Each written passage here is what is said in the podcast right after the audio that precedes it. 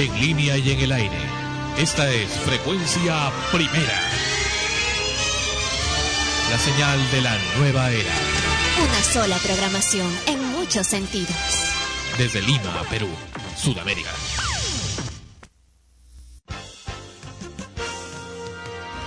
Extremos llega a ustedes por cortesía de cotear.pe. En el Perú, comprar o vender por internet es cotear. Este programa se retransmite en la earthmusicnetwork.com slash extremos.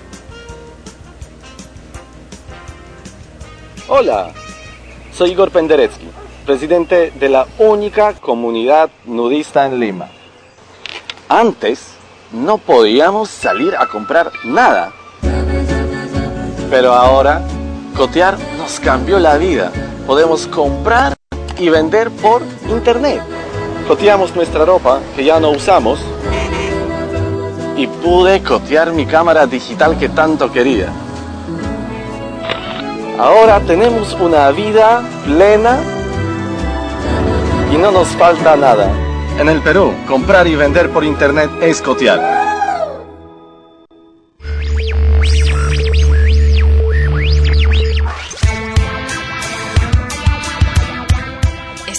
Está hospedado de forma gratuita en el Earth Music Network, un portal con espacio y transferencia de datos ilimitados, entre otros beneficios. Si quieres comenzar tu propio podcast o escuchar una amplia variedad de ellos, visita el Earth Music Network en www.emnhome.com. Te esperamos.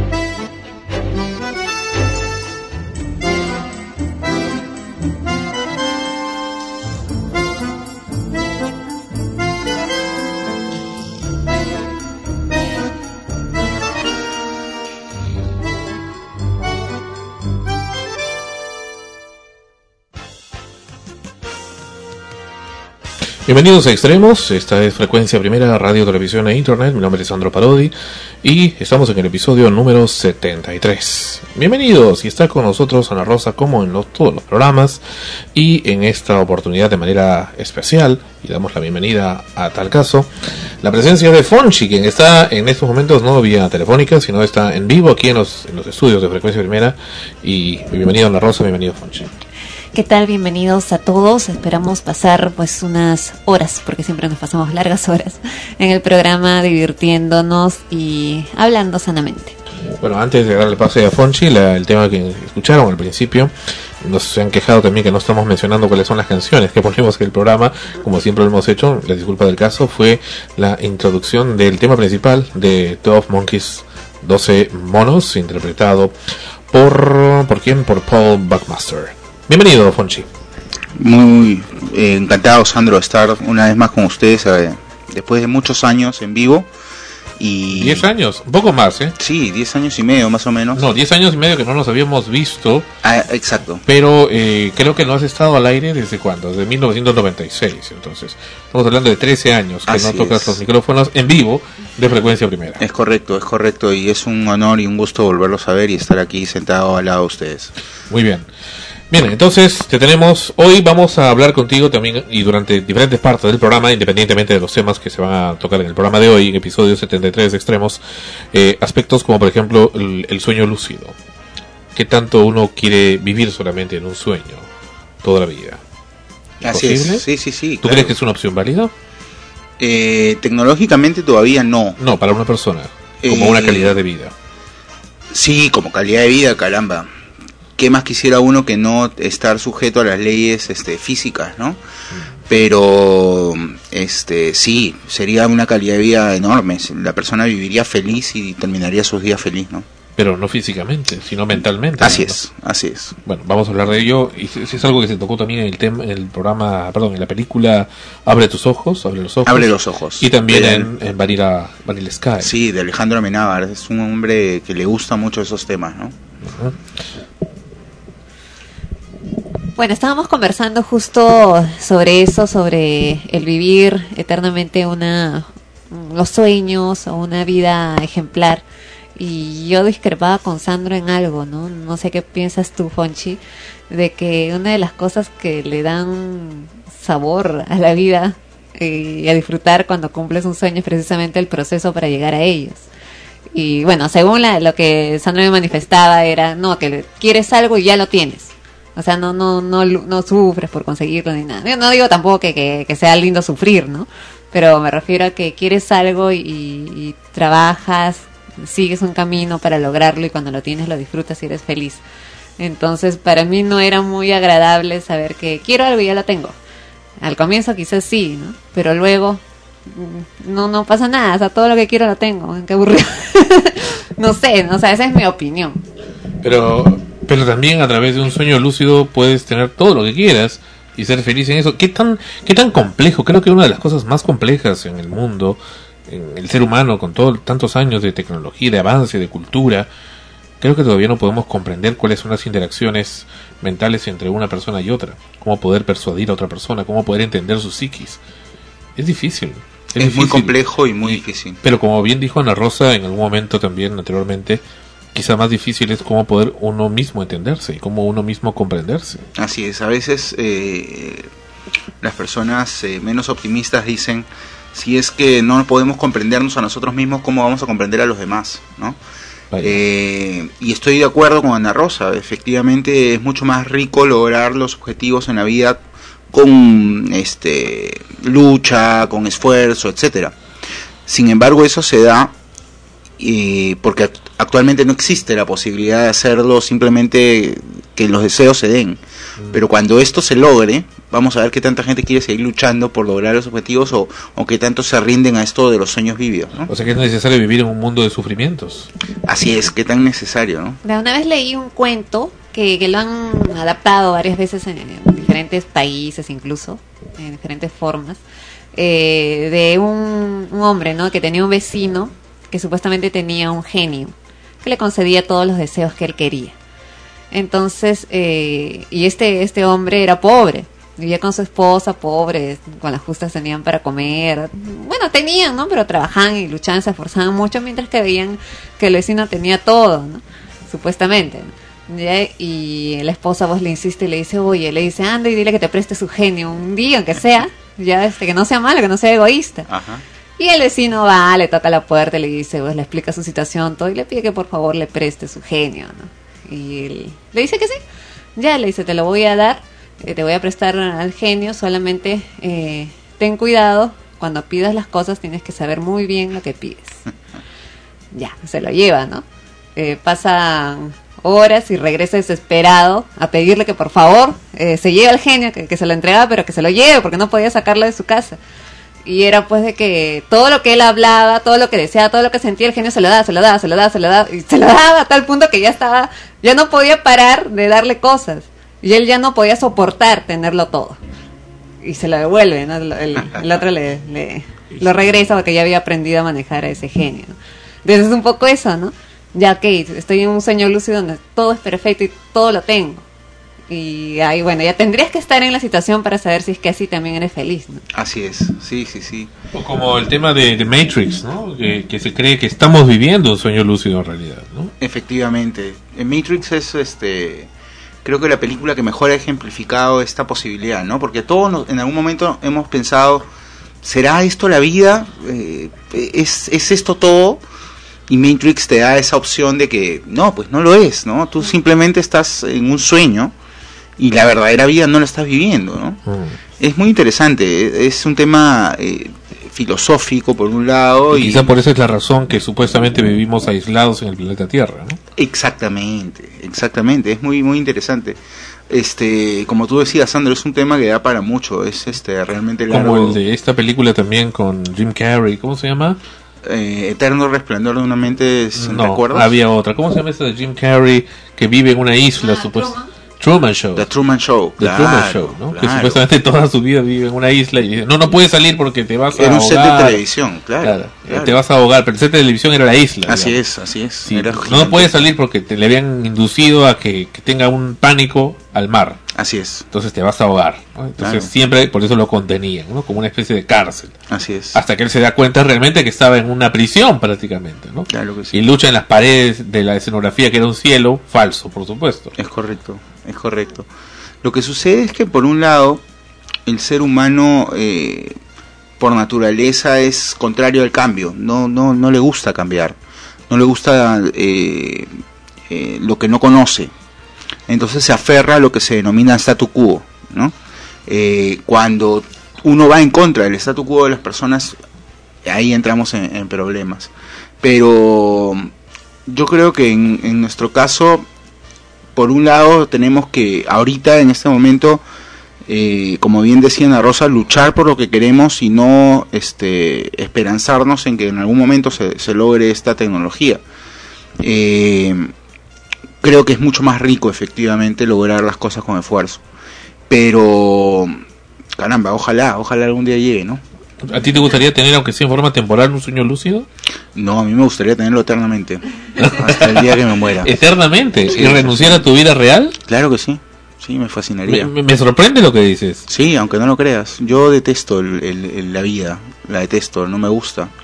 Eh, hace poco eh, estuve Pero te estás conversando... induciendo a la gente a que haga suicidios masivos. no, no, por favor, por favor.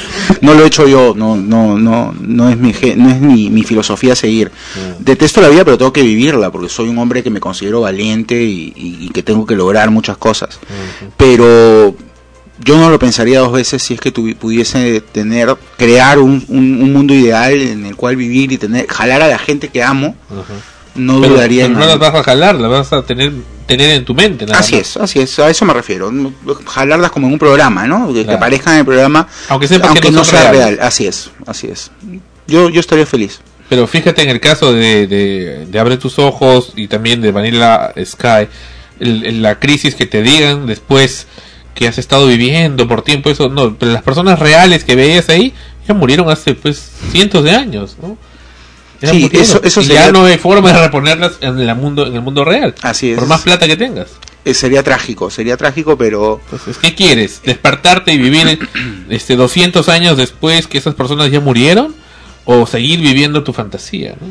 Sí, yo creo que seguir viviendo mi fantasía por ahora. Pero bueno, ya vamos a, a, Ok. a ahondar el tema. La isla de la fantasía. No, sí, la isla de la fantasía, bueno, otro tema con el señor Raw y, y Tattoo. Otro de los temas también que eh, de las de las secuencias que tuvo frecuencia primera en Amanecemos contigo en los años 90. Así es. Pues bien, de los temas que estamos tra- eh, tocando, acá hay uno bien interesante, al estilo frecuencia primera, al estilo extremo, de extremos, valga la redundancia. Esta semana, nuevamente, los señores de Telefónica humillando a la gente. Estuvimos en el multicentro de la avenida Benavides, en Miraflores, y aprecié y luego grabé una experiencia personal directa. Precisamente comenzamos a grabar. ¿Por qué comenzamos a grabar? Comenzamos a grabar porque aprecié esta semana última hubo una ola de averías telefónicas, especialmente en teléfonos fijos y residenciales y comerciales, por consecuencia de la mala calidad de los cableados. Eh, sin embargo, por alguna razón, aparentemente de pago a las contratas de Telefónica, contratas son las empresas que proveen servicio eh, técnico a Telefónica, eh, pues las atenciones no se dieron en el plazo que corresponde, que normalmente la empresa ofrece de 24 horas, aunque Ociptel norma que sean 4 días. Sin embargo, la empresa tiene su propia política que no puede exceder de 24 horas. Y entonces comenzaron a acumularse esta semana las averías no atendidas e iban, por supuesto, en conflicto con el call center que tiene, en los diferentes call centers de atento que tiene Telefónica, entre ellos el del 102, que decían que sí se había atendido cuando en realidad no era el caso. Sin embargo, hay gente que no solamente se limitó a ir a los locales de Telefónica, sino también a ir, eh, a, bueno, al, a- perdón, no se limitó a llamar por teléfono, sino a ir a los locales de Telefónica, a los multicentros. El caso de un caballero, un señor de más o menos 70 años, 60 y tantos años, que tenía problemas para movilizarse y problemas de sordera también, dificultad para escuchar. No sordera completa, sino dificultad para escuchar. Aprecié que estaba eh, queriendo que le den un ticket de atención en Telefónica de Miraflores, pero este caballero este pedía y casi lloraba a- al encargado simplemente dar el ticket de la entrada que le diera el ticket para que lo para esperar y que alguien le atendiera porque ya estaba cansado de llamar y esperar por varios días la visita de estos señores técnicos. Este sujeto de la entrada lo que le dijo es en los términos que les voy a expresar en este momento, mira abuelito, ¿sabes qué? Anda a tu casa a dormir, ¿ya? O anda a tu casa, ya, porque ya van a ir los técnicos en algún momento, pero señor, yo necesito mi teléfono, necesito por favor, y se quebraba el señor. Ya anda a tu casa, anda, y le gritaba porque tenía que hablarle fuerte para que escuche, anda a tu casa y duerme, ya, ahí te van a tocar la puerta y van a ir, espéralos ahí. A, a- a mí me irritó mucho, pero me quedé callado. Me quedé callado, mirando y observando el cuadro. Después vino otra persona más que también le pedía la atención, hizo lo que ustedes van a comenzar a escuchar en esta grabación. Y atención, este, el señor Sheput de Ociptel, para que vea, para que vea, señor Sheput del área de la gerencia de usuarios, cómo es la realidad, no lo que dicen las estadísticas eh, snob de Telefónica, sino lo que es el mundo real, cómo realmente se atiende a la gente y cómo esas gentes tratan a las personas. Pero luego vino otra persona, señor, pero vea usted, pero ojo que no le hablaba a un ejecutivo de Telefónica, le hablaba a un sujeto que está simplemente, su, función es dar tickets. Dar tickets para que la gente pueda ser atendida. Nada más. Esa es su función. Pero se atribuye funciones que no le corresponden. Entonces le agarró y su gran solución para la avería que tenía esa señora, también avería telefónica, fue conducirlo a un teléfono público que había dentro del local y comunicarle con el 102. Si el objetivo era simplemente que alguien, una persona, le tratara físicamente ahí, para eso estaba yendo, pero no lo obtenía. Y finalmente se encuentra conmigo y ocurre lo que ustedes van a escuchar.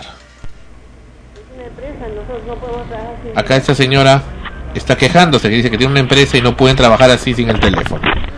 Y acá el caballero este que dice que él atiende por default primero a la gente. Creo que el término era por defecto y ahí le hice la corrección. Y también le pedí que se pusiera bien el photocheck. Mientras este, este ruido que escuchan ustedes en ese instante es que este caballero, la gran solución fue conducir a un teléfono público a esa señora que estaba delante mío. Y luego vino una chica también que quería ser atendida, pero naturalmente yo estaba en la cola y con toda la mala atención humillante que ya había escuchado tuve que ponerlo en su sitio. Y aquí lo van a escuchar ustedes. 477-1510, voy a presentar un esperando. Y merezco un respeto como que está esperando. Ah, Vamos a escuchar acá. Perdón, estaba yo esperando acá primero, ¿no? ¿Se da cuenta usted quién está primero o no se da cuenta? Dese cuenta entonces, señor, yo no soy pintado, soy acá esperando. No me he dado cuenta, dijo. Un respeto como cliente. Por default siempre voy con la dama primero. Perdón, señor. Por default siempre voy por con las damas primero. O sea, el señor habla Spanglish. Vamos a escucharlo nuevamente. Creo que yo estoy loco no, o, o, o, o escuchar, o escuché mal. Vamos a escuchar nuevamente. 477-1510, voy a presentar un reclamo. 477-1510, voy a presentar un reclamo.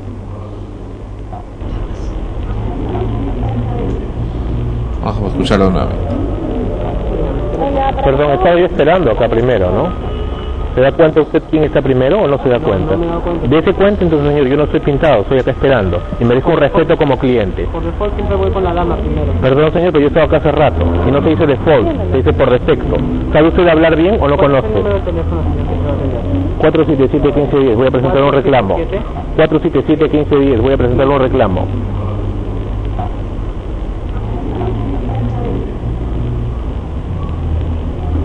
Ponga bien su fotocheck, por favor.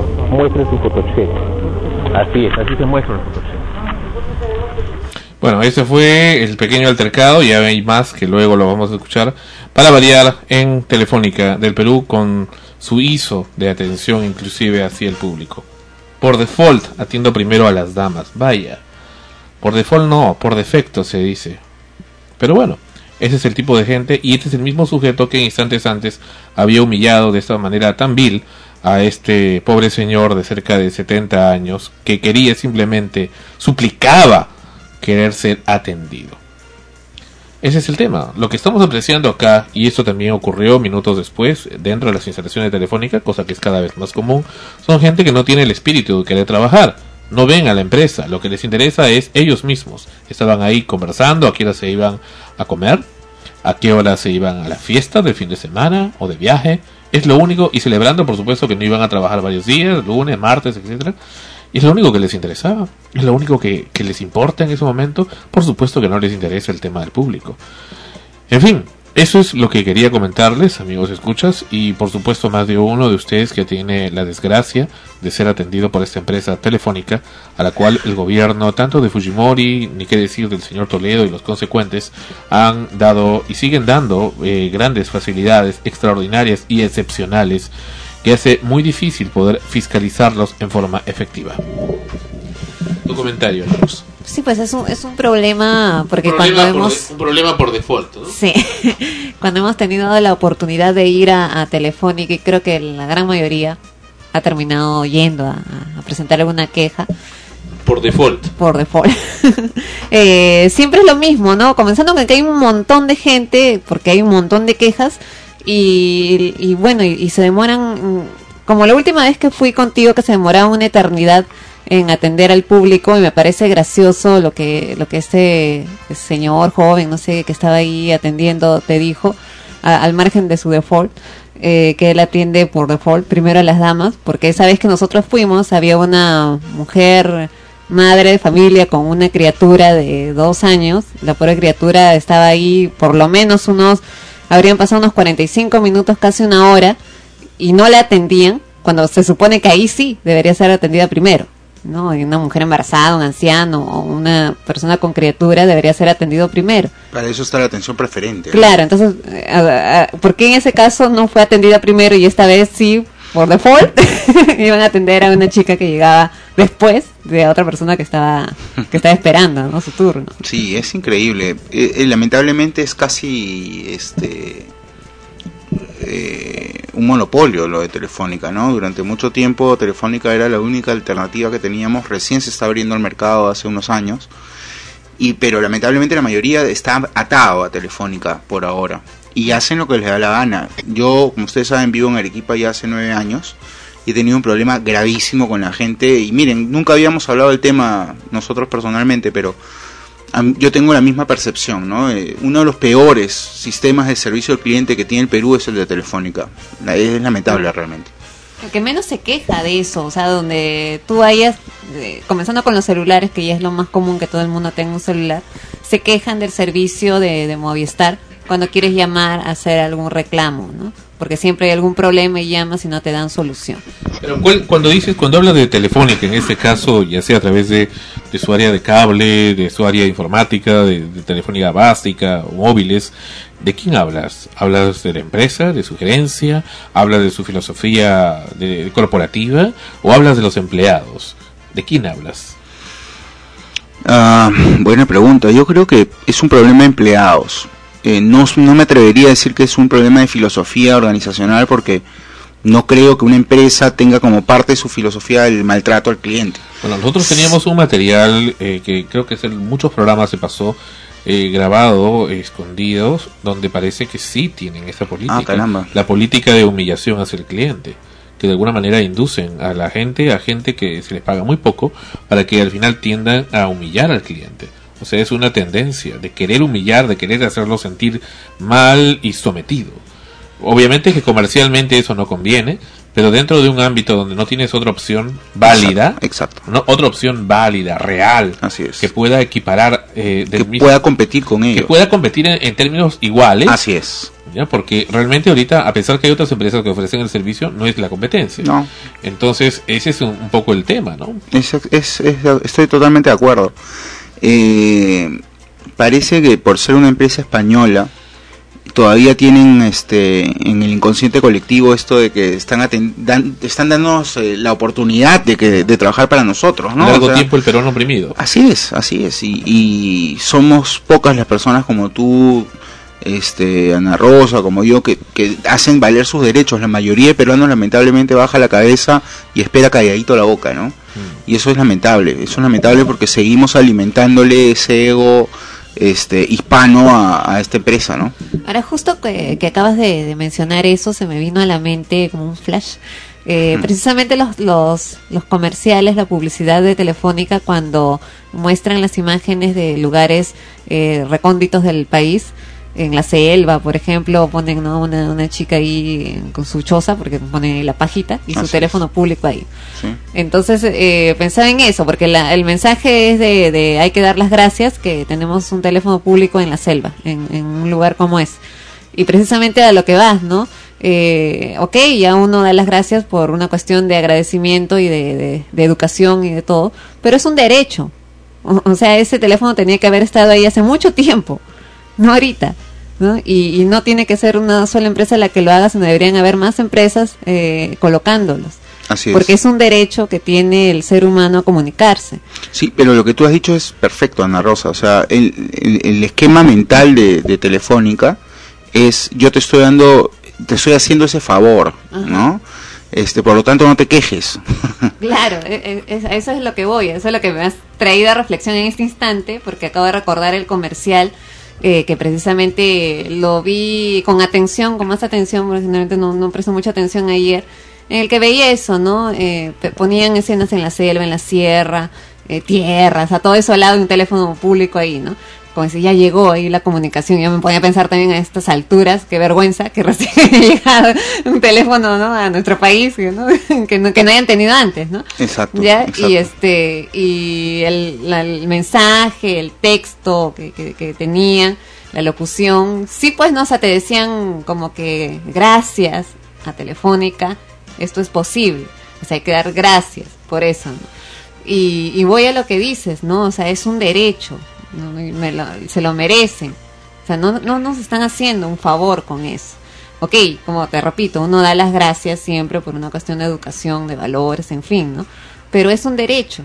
Entonces, inconscientemente siguen con la misma gantaleta, ¿no? O sea, tienes el celular, pues, o sea, ¿qué más quieres? En pocas palabras, ¿para qué Así te es, quejas? no? así es, así es. Estás teniendo, este, gracias a nosotros la oportunidad de probar lo que es un poquito el mundo, el primer mundo, ¿no? Ajá. Este, ustedes son un país tercermundista, así que con- confórmense con lo que les damos, ¿no? Es, es lamentable, pero hasta que el peruano no, no se quiera un poco más y no acreciente su autoestima tan, tan este, golpeada, eh, yo creo que Telefónica va a seguir haciendo lo que le da la ¿Y reverenda por qué, gana. y por qué esa, esa, esa posición tan eh, cerrada de pensar España y pensar Perú? Porque no un pensamiento más de comunidad global, ¿no? Que todos somos humanos, nada más. ¿O qué es lo que falta? Que vengan seres extraterrestres para que todo el planeta se una y realmente sintamos que somos una sola comunidad. Ese es el sueño lúcido. No, es que en realidad, ¿no? Sí, claro. Falta- faltaría una cosa así para que realmente ahí sí todos nos unamos y no es que no, no es que yo soy de España y yo soy mejor. Porque si mira, si acá nada más dentro de los peruanos ya comienzan a ver esos esos grupos separatistas, ¿no? La alianza, la U, los, los pobres, los ricos, los estos, los otros. Los blancos, los cholos, los negros. Exacto, exacto.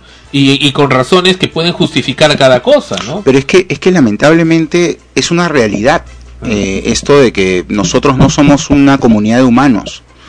Este, lamentablemente, eh, mi esposa acaba de llegar de, de- de viaje de Estados Unidos ayer y la ponía al, al tanto de lo que había pasado en estos días en, en- en el Perú.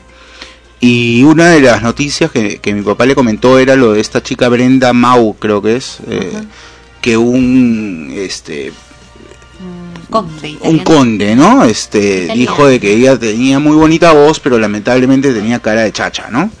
Este pinta de chacha, que significa ¿De qué, perdón? De chacha. de chacha. empleada En, doméstica. Espe- en España chacha es este una empleada doméstica, ¿no? Una una empleada del hogar. Entonces, este mira, mira ese ese comentario, ¿no? En pleno siglo XXI que se dé de, de- de- que viene de una persona supuestamente culta.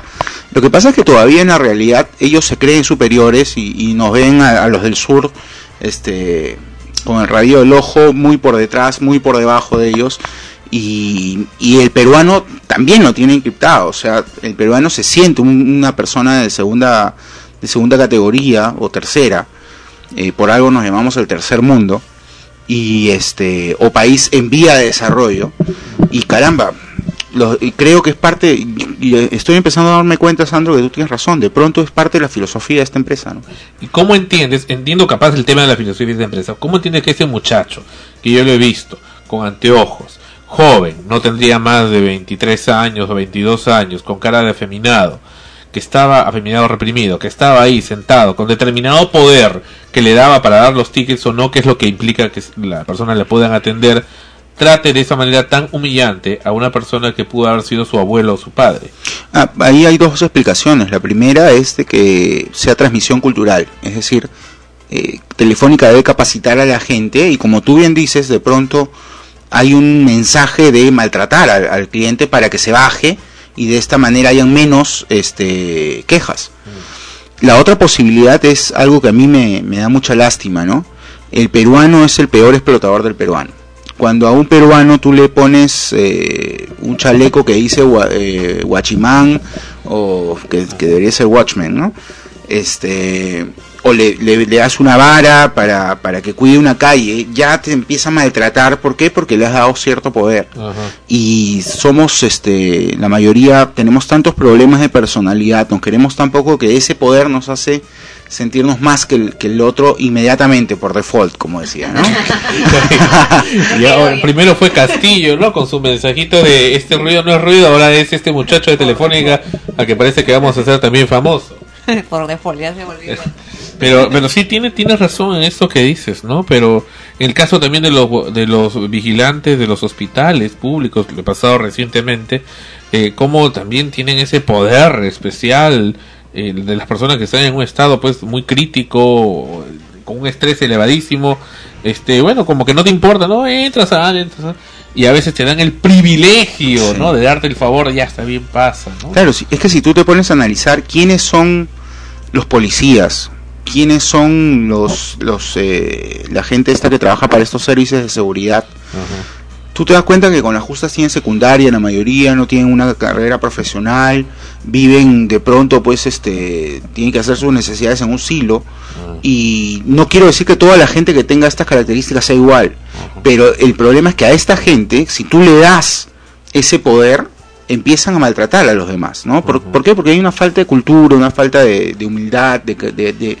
por otro lado tú has dicho algo muy cierto Sandro es a quién pones en el puesto también. O sea, ellos están ahí por sí mismos. O sea, ellos han entrado a esa chamba para ganar dinero y como tú bien decías, están hablando de a qué hora se iban a almorzar, a dónde se iban a ir a vacacionar estos días de fiesta, pero no estaban haciendo un trabajo, el trabajo porque lo amen realmente, por vocación. Ellos no tienen la vocación de servicio, ellos simplemente están ahí momentáneamente, hablamos de seis meses, un año, un año y medio máximo, para tener algo de dinero y, y, y migrar a, otro veces, trabajo. a veces ni eso, dos, tres semanas nada más. A veces mucho menos, por supuesto. creo que, creo que ahora es el estándar, ¿eh? Sí, parece que la- el nivel de rotación laboral cada vez es mayor en, esta, en estos Y estamos aspectos, viendo en empresas de recursos humanos como pululan en enorme cantidad de gente que ha trabajado en Atento, que es el call center oficial de Telefónica, y van pues con su currículum, estuve tres meses o, o, perdón, dos semanas, tres semanas en Atento, ¿no? De la Corporación Telefónica de España, etcétera ¿Y qué se ha hecho? Nada. Así O sea, es. ¿qué, qué realmente has hecho con tu vida? Y, ¿no? O sea, y acá también han venido a frecuencia primera, con currículums manchados, diría yo, con, con haber estado en Atento, más que más que galardonado, manchado, diría. Vamos a regresar en frecuencia primera y en extremos en unos momentos y como comentamos está Fonchi con nosotros, invitado en forma excepcional y extraordinaria en la edición de hoy de Extremos. Volvemos, no se vaya. Extremos todavía continúa con ustedes en la señal de la nueva era. Volvemos. Este es un mensaje especialmente creado para usted. ¿Desea vivir en una isla paradisiaca frente al mar? Tenemos lo que necesita. Solo extiende tu mano y lo obtendrás.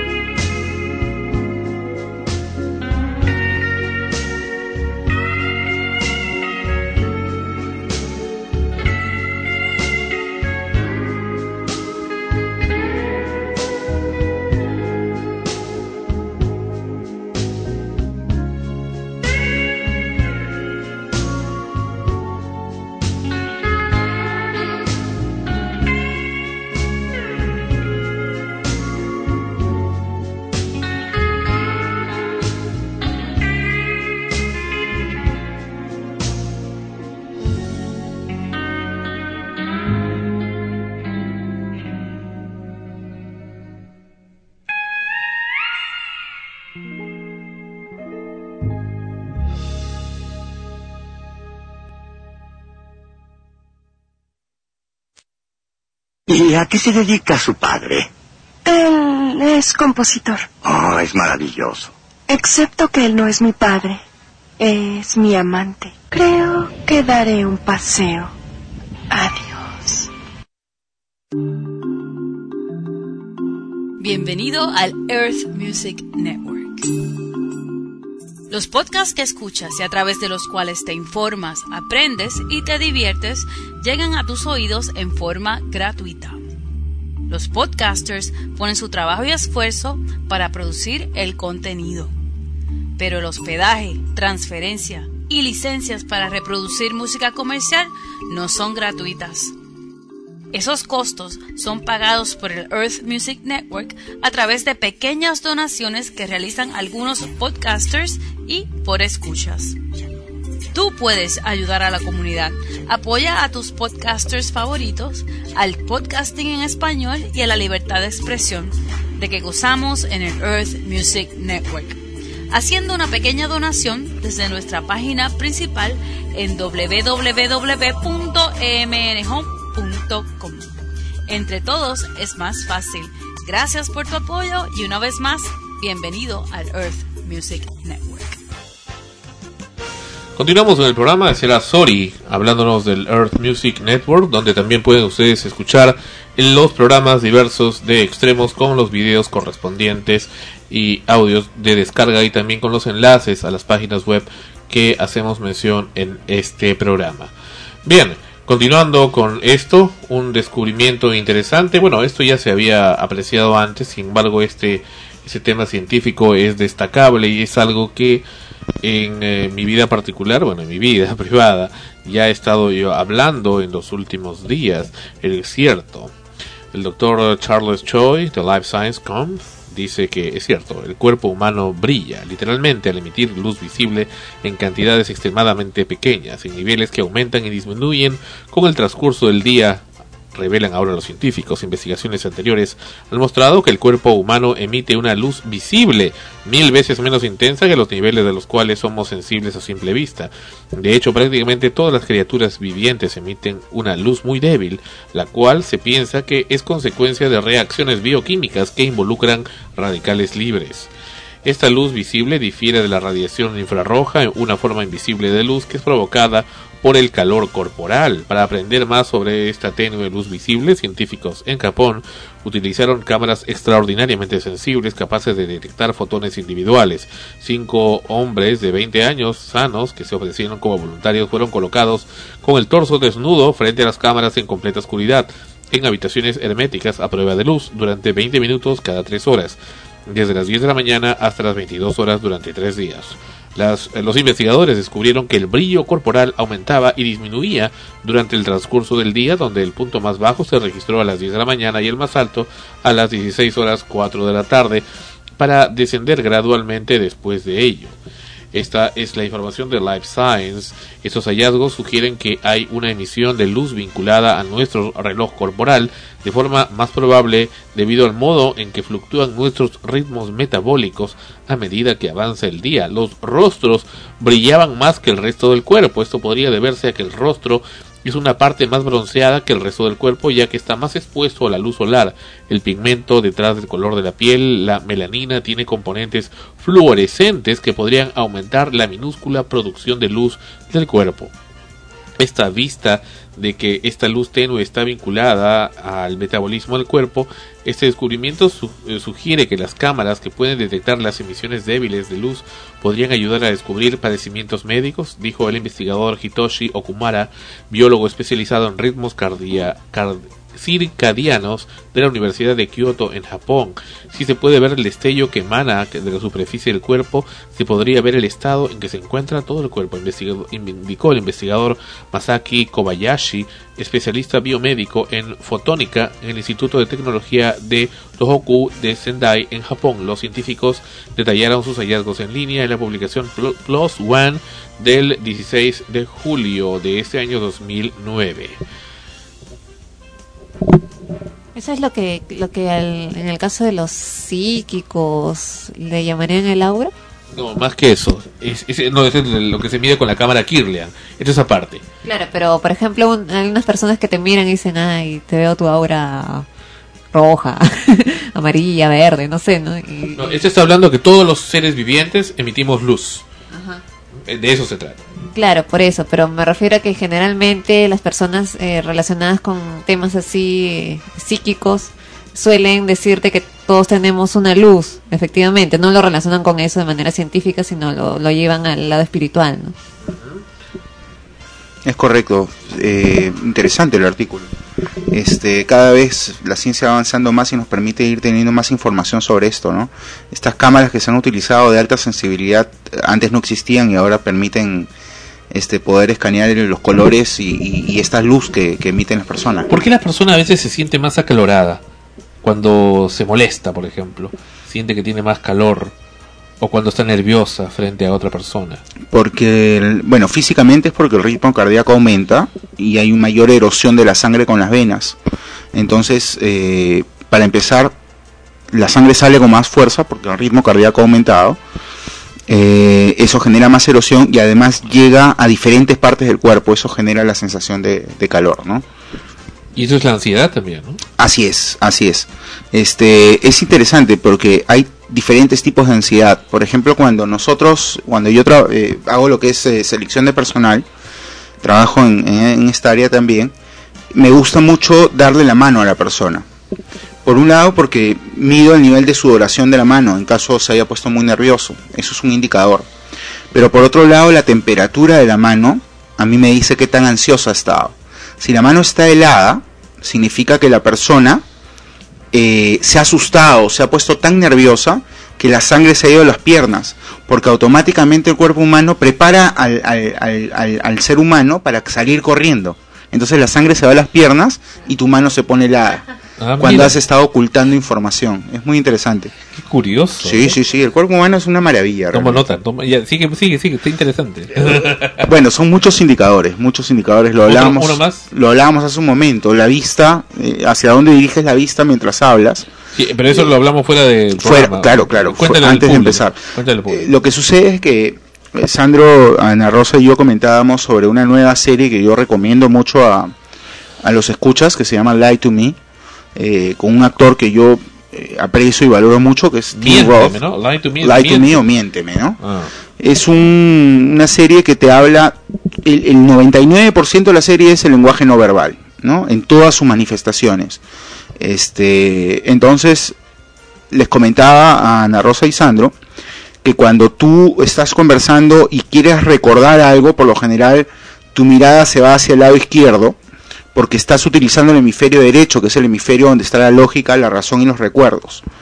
Eh, cuando simple y llanamente miras de frente a la persona, mucha gente cree que si tú miras a la persona directamente a los ojos, en las entrevistas se ve mucho esto, eh, la persona que te entrevista va a creer que le estás diciendo la verdad. No, a mí porque una persona me mire directamente a los ojos no me eso no es un indicador de verdad, es simple y llanamente que la persona es más, es contrario a él, y esto se lo digo a los escuchas. La mayoría va y te clava la mirada como diciendo, no te estoy mintiendo. Pero en el lenguaje no verbal, el, el mirarte cuando estás mintiendo directamente a los ojos es eh, estar observando si es que tú le crees, si es que te están creyendo o no.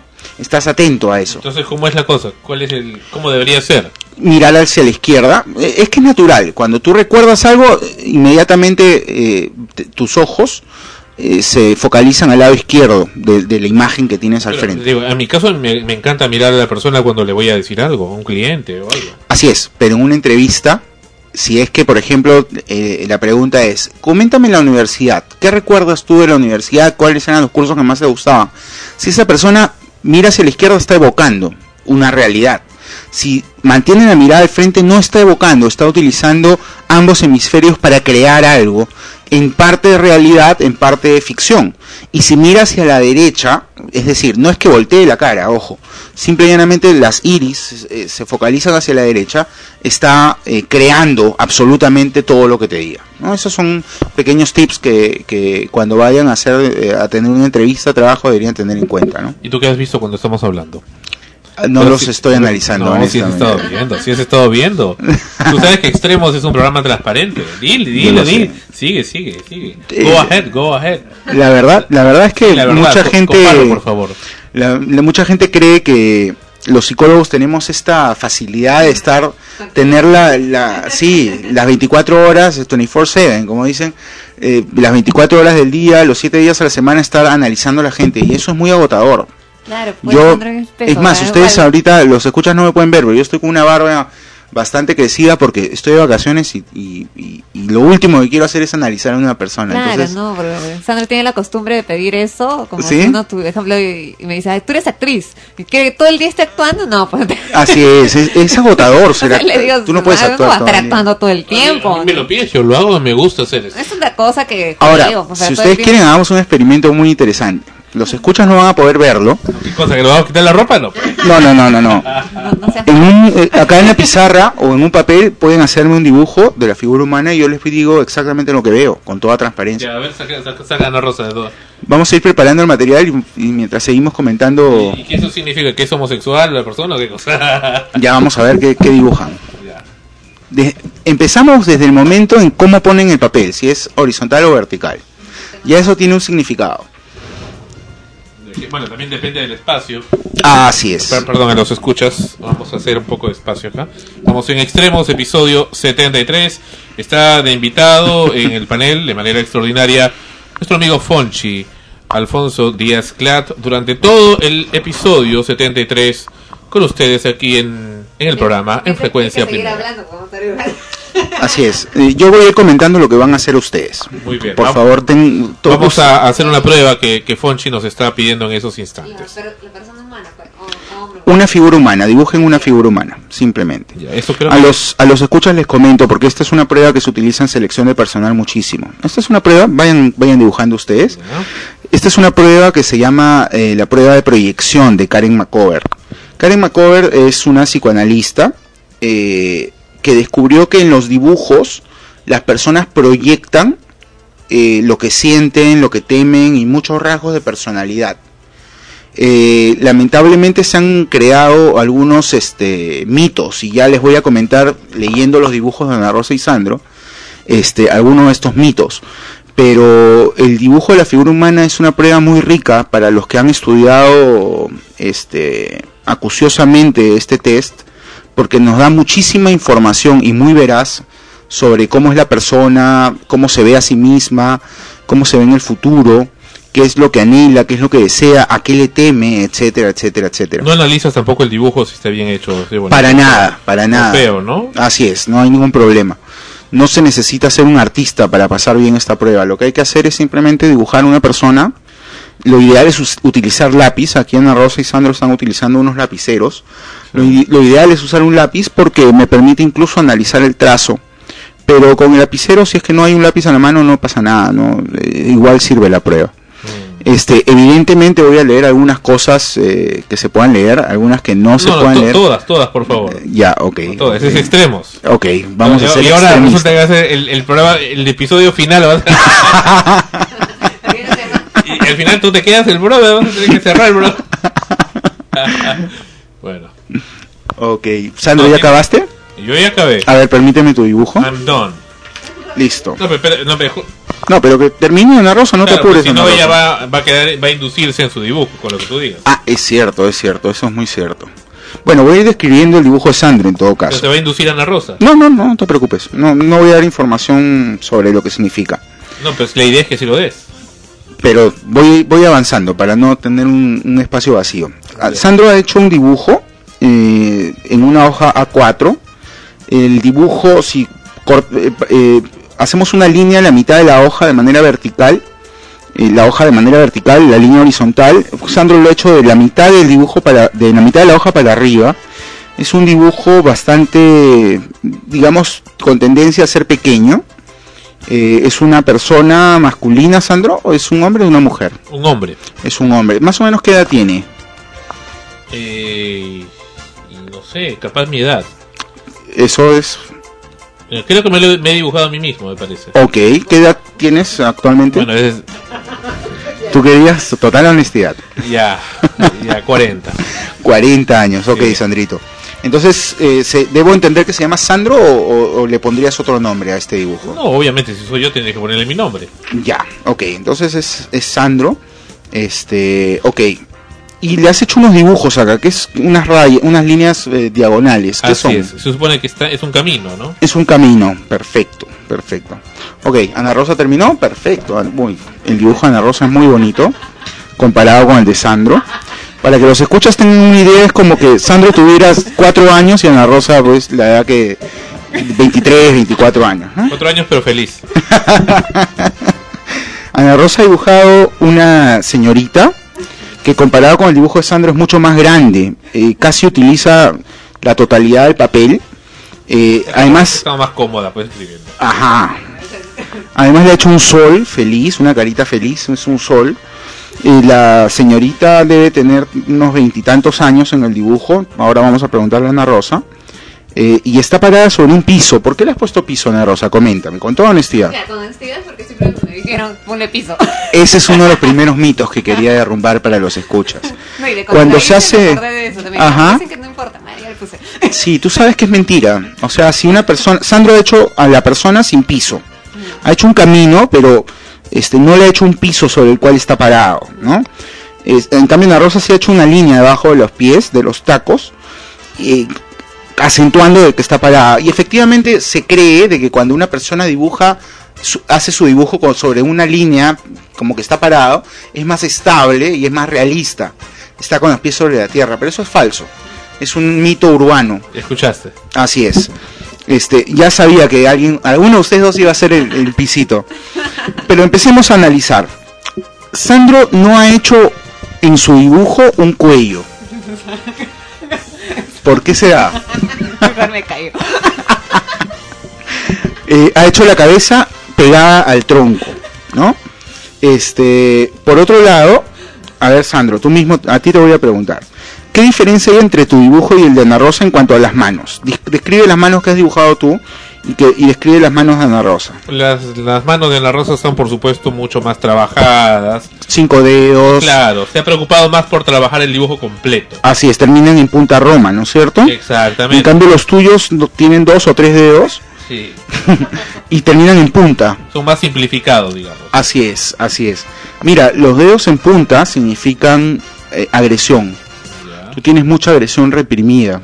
Tú y yo hemos conversado este, en el pasado con respecto a la película Noise de, de todas estas experiencias que te han hecho acumular mucha ira, mucho estrés, mucha cólera. Y esto se ve en el dibujo. Tú eres una persona que si te, alguien se te cruza en el momento inadecuado, tú puedes explotar y, y hacerle daño. No sé si, si físicamente, pero al menos sí tienes mucha energía guardada. En cambio, Ana Rosa es mucho más dulce, mucho más eh, tranquila. eh, hay, hay más armonía en este momento, o quiere que lo haya. Eh, por otro lado, Pero ahí también hay puntas, ¿no? eh, sí, mínimas, mínimas. Ah, en las manos, ojo, las ah, estamos hablando de las manos solamente. El cuello, ¿qué significa? Ana Rosa, por ejemplo, sí ha hecho un buen cuello, ¿no, Sandro?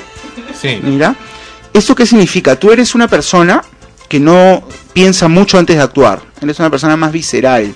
Eres una persona que sus, su corazón está demasiado pegado al cerebro. Entonces, cuando tomas una decisión, la tomas con, con ambos. En cambio, Ana Rosa sí separa el corazón de la cabeza. Ana Rosa es una persona, a pesar de que probablemente sea más romántica, es más fría al momento de tomar decisiones.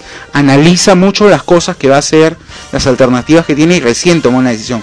Tú, Sandro, eres mucho más violento para decidir.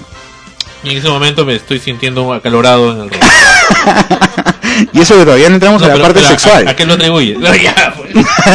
ya permiso. ¿eh? Ahora, ¿Y a qué lo atribuyes? a que está, estoy desnudándote. No, yo no este, tengo vergüenza de nada. ¿no? Pero bueno, estamos, estamos abordando cosas muy íntimas, Bueno, ¿no? pero, pues, prosigue, prosigue. Por ejemplo, los ojos es otro detalle. A ver, Ana Rosa, observa los ojos que ha hecho Sandro. Son ligeramente grandes, ¿no? Parecen los ojos de Gollum, ¿no? Del Señor de los Anillos, ¿no?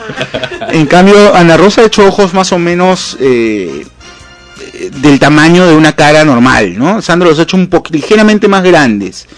Este, Esto tiende a, a significar, y es un dato interesante, Sandro. Esquizofrenia. No, no, no, no, no, no, no. Los dos están perfectamente sanos psicológicamente. Es decir, Sandro, incapaz de conducir el programa. Ya estoy llamando a Largo Herrera ya este, por el celular. No, eh, Amárrenlo. Sandro, Sandro, ¿qué significa, qué significan los ojos grandes? Sin- Paréntesis, eh, Fonchi, en realidad no me he fijado mucho cuando he hecho el dibujo. Yo, yo lo sé, yo lo sé. sincero. Es más, lo has hecho muy rápido, ¿no? sí. Este, Claro. te- Lo he, lo he hecho pensando en, un- en cualquier otra cosa. Claro que sí. En lo del programa, etcétera. así es. Siempre dibujas así. Los ojos grandes significan eh, algo de delirio de persecución. Tú sientes que Paranoico. paranoia, algo de paranoia. Ojo que todos los seres humanos, Perdón, me voy a retirar. todos los seres humanos tenemos tenemos un poco de cada enfermedad eh, del- del- de la mente. Pero este, hay tendencias, ¿no? Y, y tú, Sandro, eres una persona que se fija mucho en, en si hay alguien que quiere hacerle daño, que está obsesionado con molestar. Eres una persona que siente, eres muy sensible a lo que puedas observar en otras personas, ¿no? Tienes los ojos bastante grandes aquí en el dibujo. Eso por lo general tiende a significar que tienes una sensibilidad especial para este, este aspecto. En cambio, Ana Rosa no tanto, no, no, no se fija tanto en eso. No, es una persona que, digamos, no está pensando todo el tiempo que hay alguien que quiere eh, fastidiarla o molestarla. Eh, más allá de la realidad, ojo, en la realidad puede ser de que en este momento Ana Rosa no tenga nadie que, que, la esté molestando, pero si ella tuviese un caso de acoso, por ejemplo, de parte de, de alguna autoridad en, en el teatro, qué sé yo, de alguien que te molesta, te llama te- y, estás así por meses, tu dibujo, créeme, en unos meses más van a crecer los ojos, porque ya entra algo de este delirio de persecución, ¿no? De esta paranoia, alguien que te quiere molestar. Eh, el trazo, en el caso de Ana Rosa, es dubitativo. Ha, ha pasado varias veces el lapicero. Sandro ha sido mucho más directo, a pesar de que en algunos aspectos ha, movido el lapicero eh, dubitativamente. Eh, Ana Rosa, por haber dibujado a una niña o una señorita con el cabello largo, no, no, no se ven los, are- los, los las orejas, sin embargo sí se ven los aretes. En el caso de Sandro, sí ha dibujado orejas y orejas este, pronunciadas que se observan. Esto en parte tiene que ver con los ojos, ¿no? Eh, él no solamente está atento a lo que observa, sino a lo que escucha. Es muy interesante esto. Eh, ambos han dibujado los brazos abiertos, eso es positivo. Cuando alguien que postula un trabajo dibuja a una persona con una mano en el bolsillo o una mano en la espalda, por lo general está ocultando algo. ¿No? Eh, básicamente esa es la información que raudamente puedo obtener de, ambos dibujos.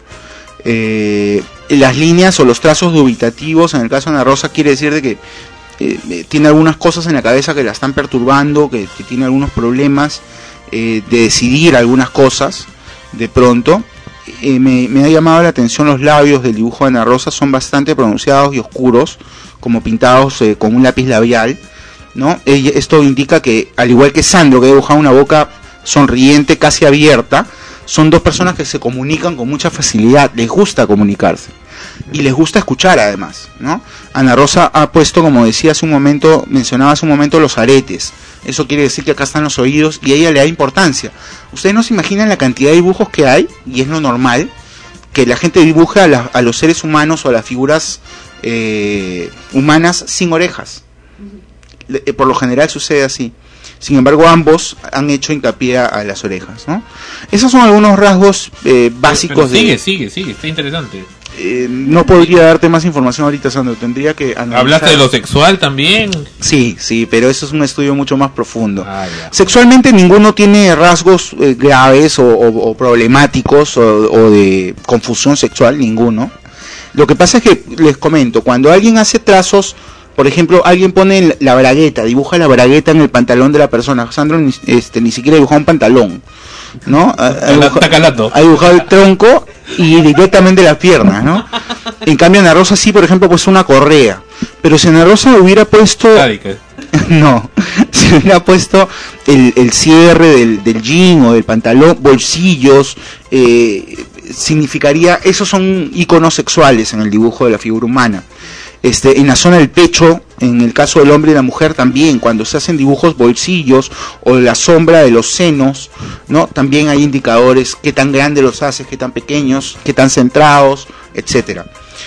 Eh, básicamente en, el aspecto de sexualidad yo veo no veo ningún problema, ¿no? Eh, eso es la, la información que puedo obtener muy rápidamente de estos dibujos. Bueno, al final a mí me han dado con palo. y a Ana Rosa la han premiado. ¿Qué es esto? Se pregunta Ana Rosa. Despeinado. El cabello despeinado. ¿Cómo, cómo sí. se llama ese test? El test de Karen Macover. El- Karen Macover. Sí, le llaman el test de Macover, ¿no? Este, es una, una prueba proyectiva, hay muchas pruebas proyectivas. Por ejemplo, Ana Rosa, me vas a decir lo primero que se te venga a la mente ante la palabra que yo te voy a decir. Es lo que le llaman el tic-tac, ¿no? Yo te voy a decir una palabra y tú me vas a decir lo primero que se te viene a la mente. Por ejemplo, pene. Grande. Muy bien. Pene, ella ha dicho grande, en, en segundos. ¿ah? Hay gente que tiene problemas de índole sexual, hombres o mujeres, que ante esta palabra estímulo se demora demasiado en responder. ¿Qué, qué significa demasiado? Tres segundos, ¿no? Tres segundos ya ha pensado su respuesta, significa que en su mente tiene problemas para, para con este tema, que es la sexualidad. A ver, Sandro, elefante. Grande. Perfecto. A- Alejandro, yo- a, a Sandro yo le he dado una palabra que tiene que ver con la figura paterna. Claro, pero dame otro porque capaz lo hice por asociación mental con lo de Ana Rosa. He respondido lo mismo. A ver, otra palabra. Luna. Noche. Perfecto. Luna es una figura materna. Y noche tiene todo un significado proyectivo. Tú proyectas en tu respuesta. Aunque iba a decir emoción también. Ajá, o, iba a decir interesante. o iba a decir azul también. Qué interesante, qué interesante. Cada, mira, si hubieras dicho emoción, noche o azul, cada una de esas respuestas hubiera tenido diferentes connotaciones. La pregunta es, ¿por qué de las tres decidiste por noche? No lo sé. Claro, no, no, evidentemente es algo que sale Pero las inmediatamente. tres las tenía en la mente en ese instante. Así es, y escogiste noche, Sí. ¿no? Todo, toda palabra, según Freud, tiene una connotación cuando tú la escoges, una connotación inconsciente. Entonces, tanto esta prueba del dibujo como esta prueba de, de- se llama asociación de palabras. ¿Y qué significa decir noche con luna? Eh, bueno, no, no, es que no eres mi paciente, tendría que tener toda una historia clínica eh, para poder analizar el, el espacio-tiempo histórico de lo que estamos hablando. Pero este es otro ejemplo de las pruebas proyectivas famosas. Y lo bueno con las pruebas proyectivas es que no puedes mentir. Eso es lo bueno. En una prueba proyectiva, en una entrevista, tú puedes mentir, puedes falsificar información, falsear datos, pero sin embargo, en la prueba proyectiva tienes tan poco tiempo para votar lo primero que se te ocurre que sale realmente la esencia, ¿no? Ahora hay gente que de los eh, que trabaja en los servicios de inteligencia que son preparados para poder manejar esas pruebas sin problema Así y es. poder este, engañar al, al psicólogo. Así es. Claro ¿Es que sí. Por ¿Que supuesto. alguien esté suficientemente preparado para engañar? Pero por supuesto, por supuesto. Es más, son pocos los psicólogos que tienen un grado de confiabilidad alto. La mayoría de psicólogos yo diría que tienen un grado de confiabilidad del 50%, es decir, lo que ellos observan puede ser cierto o falso en un 50%. Los mejores psicólogos llegan a un 80%. Nadie, un psicólogo no tiene la última palabra. Se puede acercar a, a definir una persona, pero el ser humano es tan grande, es tan inmenso, es todo un mundo interior que definirlo raudamente no es tan sencillo, ¿no? Volvemos con extremos y esta canción se llama Con los ojos cerrados y lo interpreta Gloria Treviño. Volvemos en extremos. que es de lo peor y no me quiere bien. Dicen que me envuelve el cerebro con el fin de enredarse en mi cuerpo. Debo confesar que cuando él me besa, el mundo da vueltas dentro de mi cabeza. Cierro los ojos y siento su aliento, mi sangre quema cualquier pensamiento. Y le creo, le creo, le creo, le creo cuando dice te quiero. Le creo que su amor será eterno. Le creo que es el hombre más bueno. Le creo que la luna es de queso y si él me diera otro beso, que más así me miente yo. Le creo.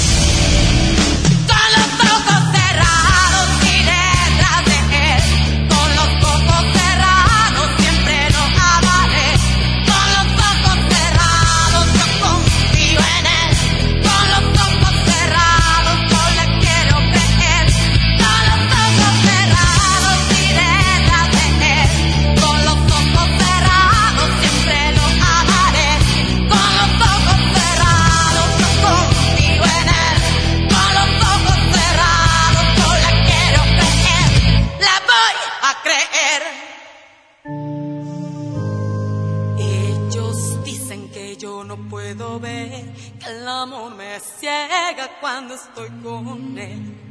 No me fijo que no tiene dinero. Dicen que él es malo y que yo soy su juego. Debo confesar que cuando él me besa, el mundo da vueltas dentro de mi cabeza. Cierro los ojos y siento su aliento, mi sangre quema cualquier pensamiento. Le creo, le creo, le creo, le creo cuando dice te quiero. Le creo que su amor será eterno. Le creo que es el hombre más bueno. Le creo que la luna es de queso y si él me diera otro beso que mata si me miente yo le creo. Con los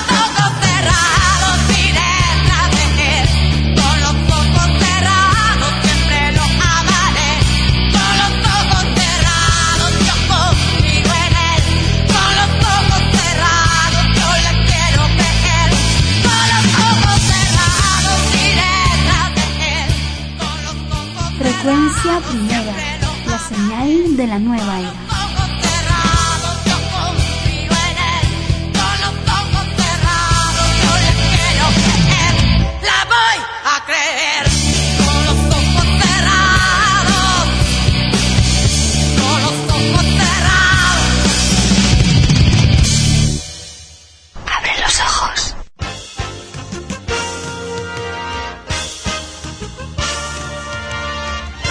Hola, soy Igor Penderecki, presidente de la única comunidad nudista en Lima.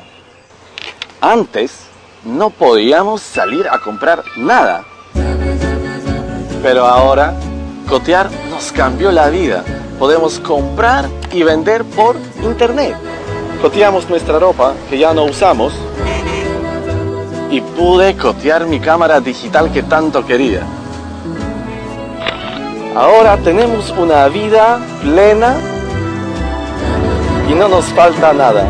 En el Perú, comprar y vender por internet es cotear.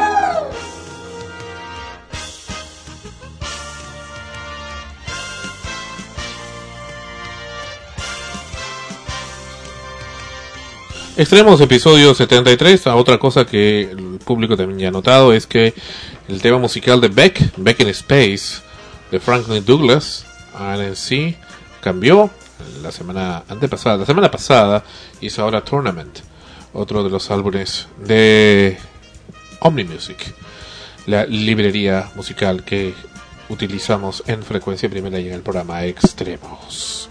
Bueno, esta semana también entró en vigencia el tema de las sanciones para los eh, que manejan vehículos, para los choferes. La policía puso más de 740 papeletas en cuatro días. Pese a fuertes multas, choferes no respetan la luz roja y manejan ebrios. Se vienen más, y en menos de una semana se han puesto más de 740 papeletas de tránsito. En un mes la cifra podría triplicarse según estimaciones de la Policía de Tránsito. Y es que muchos choferes de transporte público y privado parecen hacer caso omiso a las nuevas normas del actual Código de Tránsito y cometen faltas tan graves como pasarse la luz roja, no usar cinturón de seguridad y manejar en estado de ebriedad. El jefe de la División de Tránsito, coronel Héctor Dulanto, detalló que desde el martes 21 hasta el jueves último se colocaron 357 papeletas, mientras que solo el viernes fueron 383, haciendo un total de 740 en cuatro días. Los choferes aún no toman conciencia del respeto a las reglas de tránsito. La mayoría de multas son porque no usan el cinturón de seguridad o recogen pasajeros en paraderos informales y se cruzan la luz roja. También pedimos prudencia a los peatones, expresó. Además, se informó que la policía pondrá especial énfasis en los operativos para detectar a los conductores que manejen ebrios en el fin de semana de las fiestas patrias. Como se sabe, la multa por esta infracción es de 775 nuevos soles y la cancelación del brevete, así como la retención del el vehículo. Cabe resaltar en este aspecto que estamos eh, manifestando que eh, los primeros eh, sancionados por estas eh, infracciones de manejar en estado de ebriedad fueron precisamente miembros de la Policía Nacional del Perú. Eh, según la información que tenemos, un miembro de la Policía Nacional eh, que tenía un cargo inclusive interesante e importante fue detenido cuando estaba manejando ebrio en el distrito de Santa Anita y fue uno de los primeros sancionados. Realmente si se llevará a, efec- a efecto esto no se sabe. Otro miembro de Serenazgo de la, de la Municipalidad de Jesús María, también ex policía, fue igualmente sancionado por temas parecidos. Entonces, parece que no es necesariamente la, la imagen o el ejemplo del que se quiere dar actualmente en ese tema de, la, de, las, de las sanciones. Ahora, se está pidiendo que los choferes dentro de los vehículos pongan cinturón de seguridad a las personas. Sin embargo, donde mayor movimiento existe son precisamente en las famosas coasters o combis o vehículos de transporte público y ahí no obviamente va a ser muy difícil que coloquen cinturón de seguridad aun cuando los tienen en cada uno de los asientos en los que la gente está inclusive en forma turizada este unos encima de otros echados etcétera lo cual es muy difícil para poderlo colocar. A veces la realidad supera a la norma. Es verdad, el problema cuando surgió todo esto de, de las multas y de las sanciones era, por un lado, eh, mucha gente se queja, me incluyo, cuando te subes a una combi, un micro, del trato, del maltrato que a veces se recibe por parte de del chofer, del cobrador y en fin, ¿no? Y pero también es cierto que, que existe mucho mucha corrupción en la policía y, y se tiene la tendencia a, a que esto pueda pueda crecer aún más, ¿no? Las coimas y todo lo demás.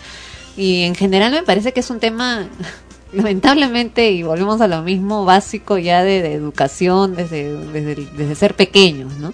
Porque si ya creces en esa costumbre se va a demorar años en corregir todos esos detalles y bueno, uno dice ya vamos a poner la multa porque a la fuerza tiene que aprender pero si quien la pone también está mal formado, hay también ahí una cuestión muy débil, entonces va a ser la de nunca acabar, ¿no? Hay que buscar una, una solución o un medio que sea pues completo, ¿no? Completo tanto para un lado como para otro.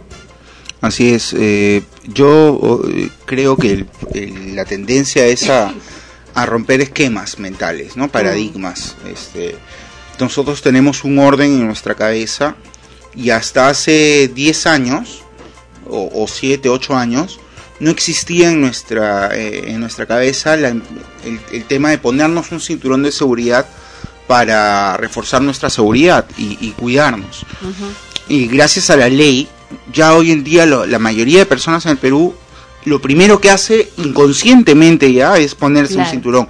Como bien dice Ana Rosa, pasaron años para que esto se instaure dentro de nuestros paradigmas conductuales.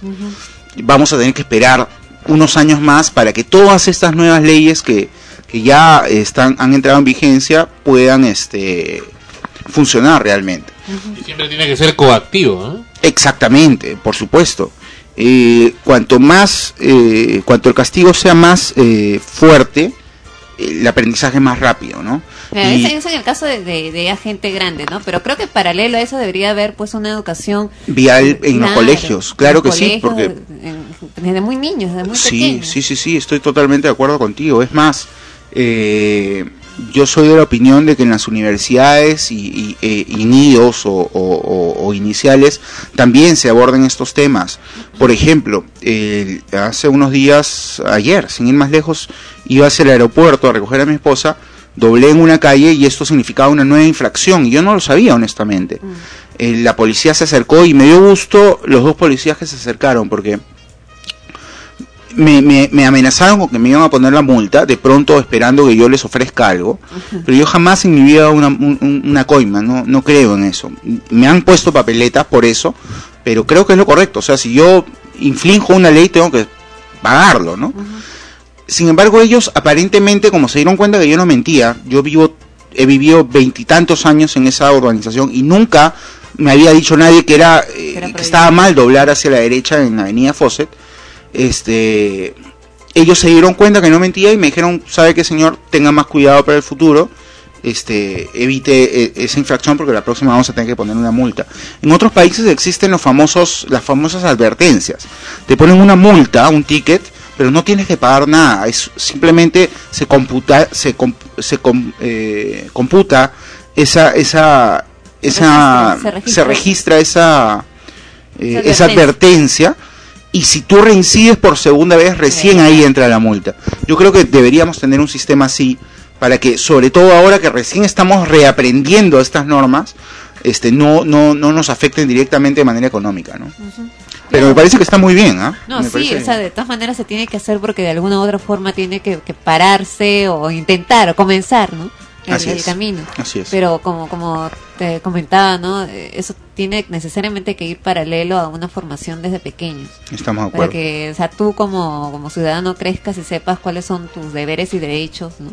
Por ejemplo, ¿no? El parar un carro en el lugar que no es paradero, ¿no? Y te entercas que tiene que parar, pues, porque te dé la gana a ti de pararte, ¿no? Ya, y no quieres caminar una cuadra donde dice paradero para que, para tomarlo.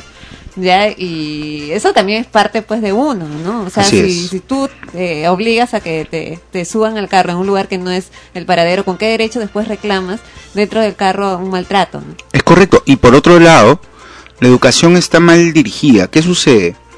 Cuando uno conduce un auto, comprende algunas normas eh, viales. Sin embargo, sin embargo, si tú no, con- no conduces un auto, y es el caso de muchos peruanos, que no quieren conducir autos simplemente y, y tienen un taxi o un chofer que los lleve, hay normas que no vas a comprender y vas a seguir cometiendo el error sin ser eh, sancionado. Me refiero a, por ejemplo, a los que paran un taxi. Lo correcto es parar un taxi eh, a la mitad de la calle, no pegado a una esquina, porque hay muchos carros que tienen que doblar y si el taxi está parado ahí, vas a generar tráfico.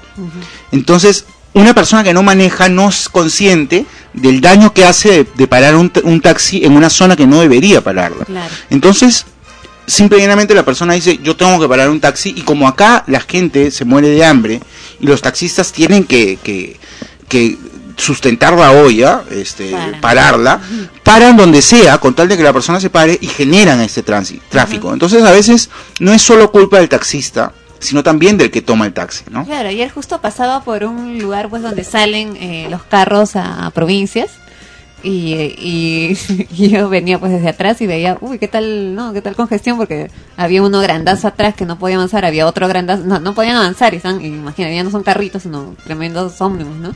Y era pues que adelante había un taxi que había parado una señora subiendo sus paquetes con toda la paciencia del mundo, ¿no? Así y eso es. originaba todo el caos. Así es. ¿qué le costaba a la señora o avanzar unos metros más o retroceder unos metros antes para no generar ese, pero seguro ella no es consciente de eso Claro. y tampoco se le puede echar la culpa, pero si si lo que tú dices, si en los colegios explicaran por qué no debemos actuar de esta manera, yo creo que la cosa sería diferente, ¿no? Bien. Ahora volvemos con el tema de los sueños lúcidos en unos segundos. Este lugar ha conocido magia. Muy oscura. Muy poderosa.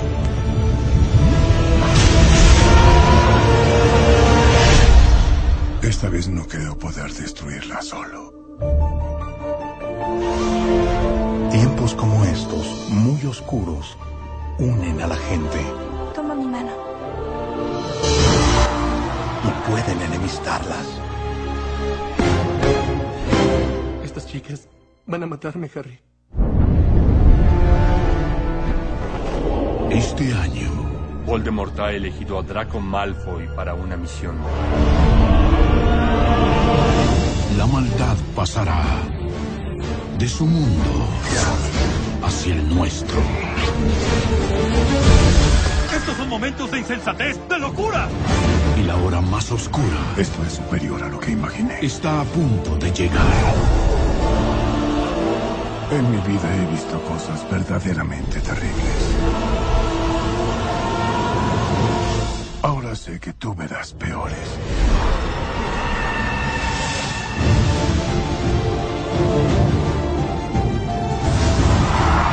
Tú eres el elegido, Harry. Debes darte cuenta de quién eres. Sin ti dejarías el destino de nuestro mundo al azar. No tienes opción. No debes fallar. Se acabó. De Warner Brothers Pictures. ¡Marty! ¡Ten por luz! Tengo que hacer esto. ¡Defiéndete! ¡Cobarde! ¡Defiéndete!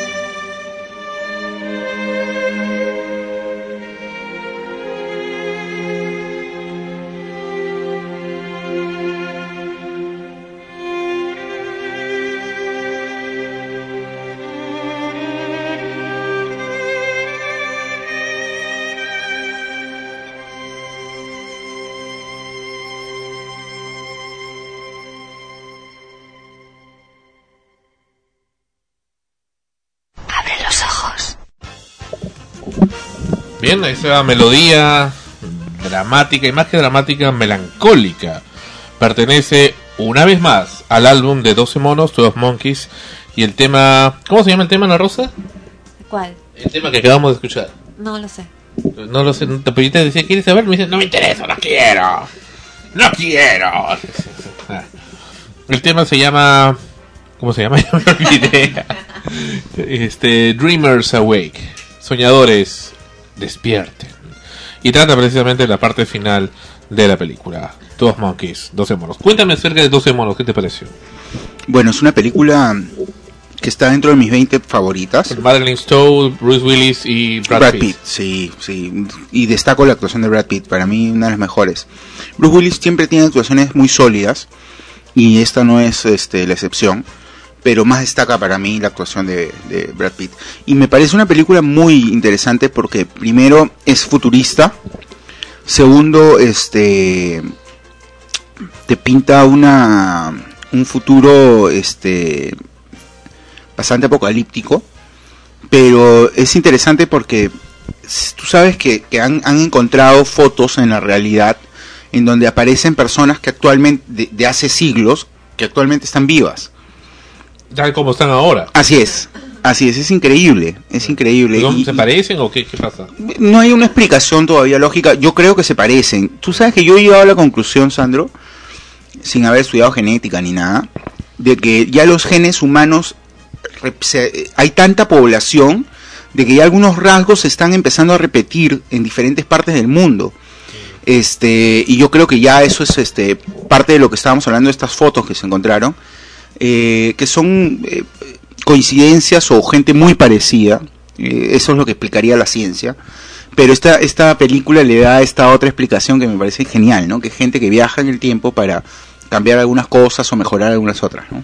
Eh, justo la otra vez hablando de eso, porque a veces también tú te encuentras en la calle con alguien que se parece mucho a un amigo, a un familiar, incluso que tú conoces, mucho, ¿no? Y no tienen nada que ver. O gestos, o hay patrones, ¿no? Eh, ciertas personas tienen los ojos de tal forma, Exacto, se paran de tal manera, ¿no? Cosas así. Y yo comentaba con, con mi prima, ¿no? Eso y decía, bueno, ya desde el punto de vista así medio romántico y ide- idealista, bueno, pues será que en realidad es cierto cuando uno dice todos somos hermanos, ¿no? O sea, todo- todos eh, debemos haber nacido de un mismo origen y, y simplemente nos estamos repitiendo genéticamente. Y entonces encontramos a gente que te puede parecer a ti y es que muy, un antepasado muy, muy lejano. Eh, o sea, tienes, tienes una conexión con esa persona de, de, de sangre, ¿no? De Claro, genética. claro, al final es la especie, ¿no? Y, y, y sí, yo, yo he visto estos patrones, o sea, sea la boca, sean los ojos, sean las posturas, como tú decías, son cosas que, que como que ya la naturaleza se cansó de crear y ya está empezando a echar mano de lo que tienen en la biblioteca y, y se van a empezar a repetir cada vez más, ¿no? Bueno, como en- quien dice, ¿no? No hay, en realidad no es que estés cre nadie crea algo nuevo, ya todo existe, sino que simplemente reproduces y le pones, bueno, algo tuyo y va modificándose, pero ya el, ya está, ya existe. Así es, así es. Pero puede, puede existir en lo físico, pero no necesariamente lo físico con la personalidad son las mismas. No, porque las realidades son tan diversas. Como tú sabes, la personalidad es producto de la realidad que vives, del espacio-tiempo histórico. Siempre utilizo esta frase de Víctor Raúl Aya de la Torre porque creo que explica muchas cosas, ¿no? Eh, si tú naciste en la época de la posguerra, vas a tener una, una personalidad mucho más fuerte, mucho más eh, estoica. eh, por la educación de esa época vas a tener ciertos valores más fortalecidos. y, y- y- y eso va a generar una personalidad determinada en toda una comunidad cuyos rasgos van a ser básicamente los mismos, pero se van a diferenciar por otros aspectos. El, el- la- eh, cómo era el padre, cómo era la madre, cómo se le trató en el colegio, qué habilidades y fortalezas tenía, etcétera. Eh, comparado con una persona que, que- un peruano que nace ahorita eh, y uno que nació hace 20 años, también son diferentes, ¿no? Porque hace 20 años teníamos terrorismo, teníamos este una, una- un país sumamente eh, eh, golpeado por, por la violencia. En cambio, hoy en día ya los chicos que nacen ahora no ni siquiera te recuerdan estas cosas. O sea, para ellos el apagón por el terrorismo no existe. Para ellos el, el, el famoso gobierno este, catastrófico de Alan García no existe. Entonces, O es un mito, ¿no? o es un mito, claro, está en los libros, ¿no? Este to- de- la personalidad depende de eso. Entonces, es muy difícil que dos personas tengan la misma personalidad, incluyendo hermanos, que tienen los mismos padres, las mismas madres. Claro, son diferentes, ¿no? Bueno, pero volviendo a 12 monos, la tienes acá el caso de un hombre que dice venir del, del futuro, ¿no? Y viene a corregirlo y le preguntan, y si recuerdas al comienzo en el hospital psiquiátrico, porque termina en un hospital psiquiátrico, lo mandan ahí, le dicen, entonces usted, señor Cole, que es el personaje de, de Bruce Willis, ¿qué es lo que pretende, no? O sea, salvarnos a todos. Dice, no puedo porque ya todo está hecho. Entonces, y quería hacer una llamada, ¿no?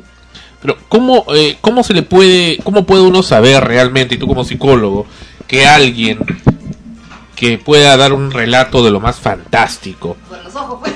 Puede, puede estar eh, diciendo la verdad o no.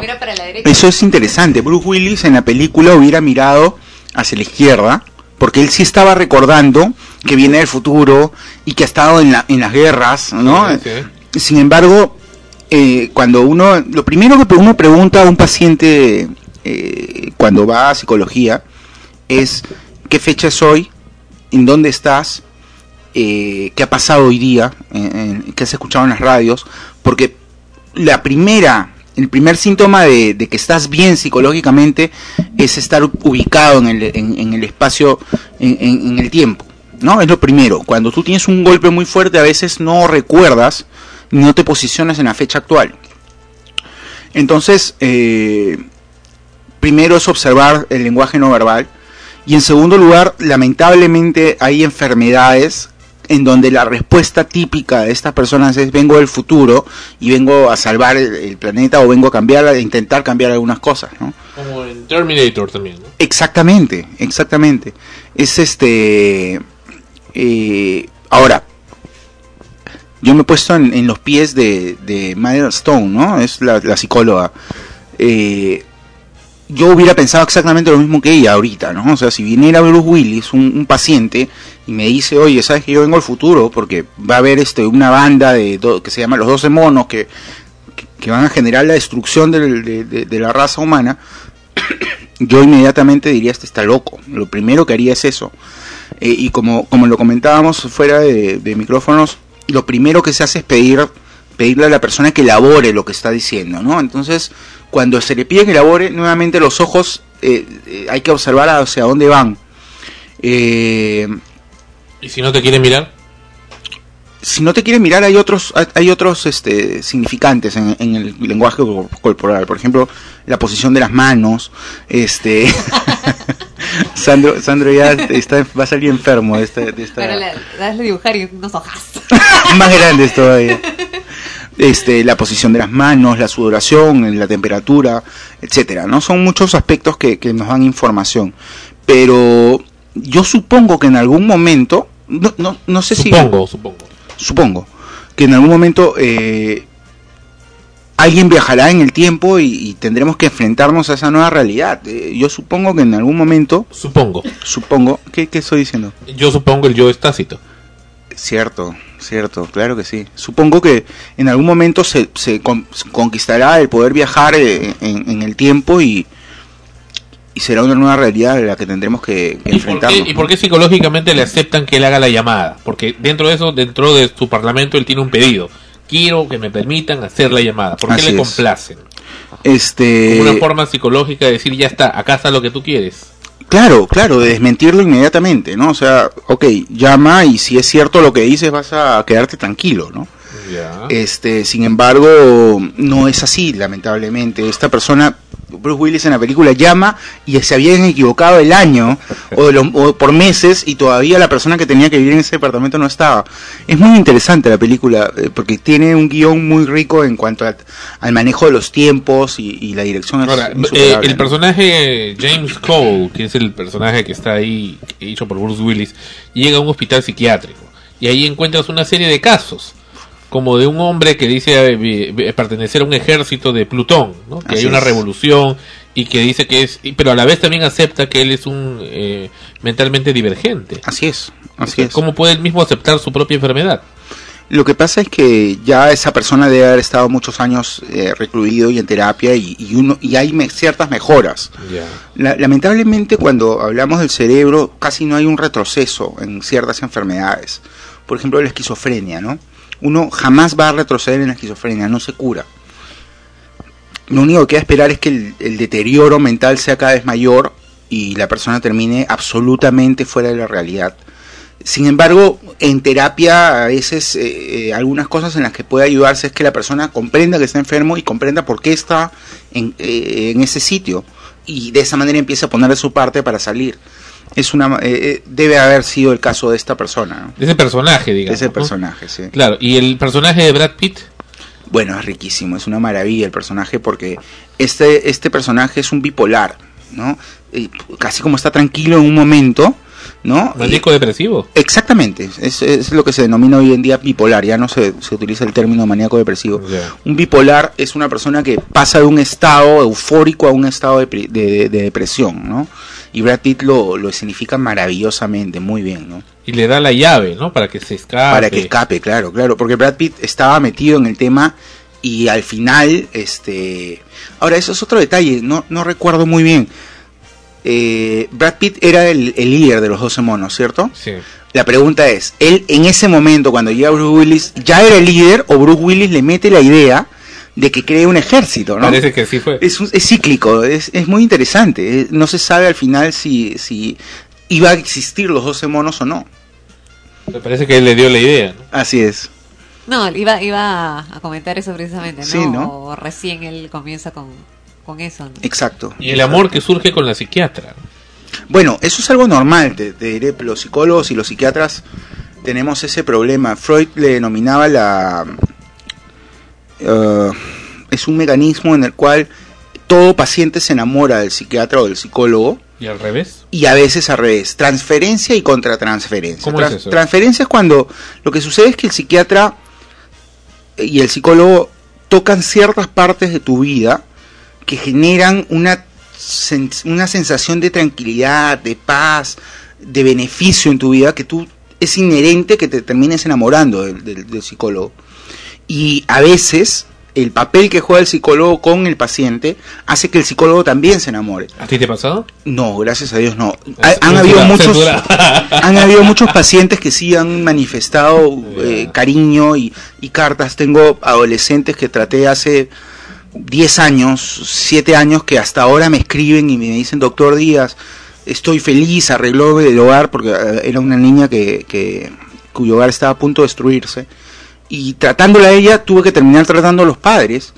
Y hasta ahora hay esa, esa, esa correspondencia de, eh, por mail en donde este hay un agradecimiento y, un, y una eterna amistad. ¿no? Eso se denomina transferencia. Hay casos patológicos en, las que, en los que ya hay un acoso de parte del paciente. Felizmente nunca me ha pasado. Pero es normal, es normal. Y esto es lo que pasa entre Bruce Willis y la psiquiatra, ¿no?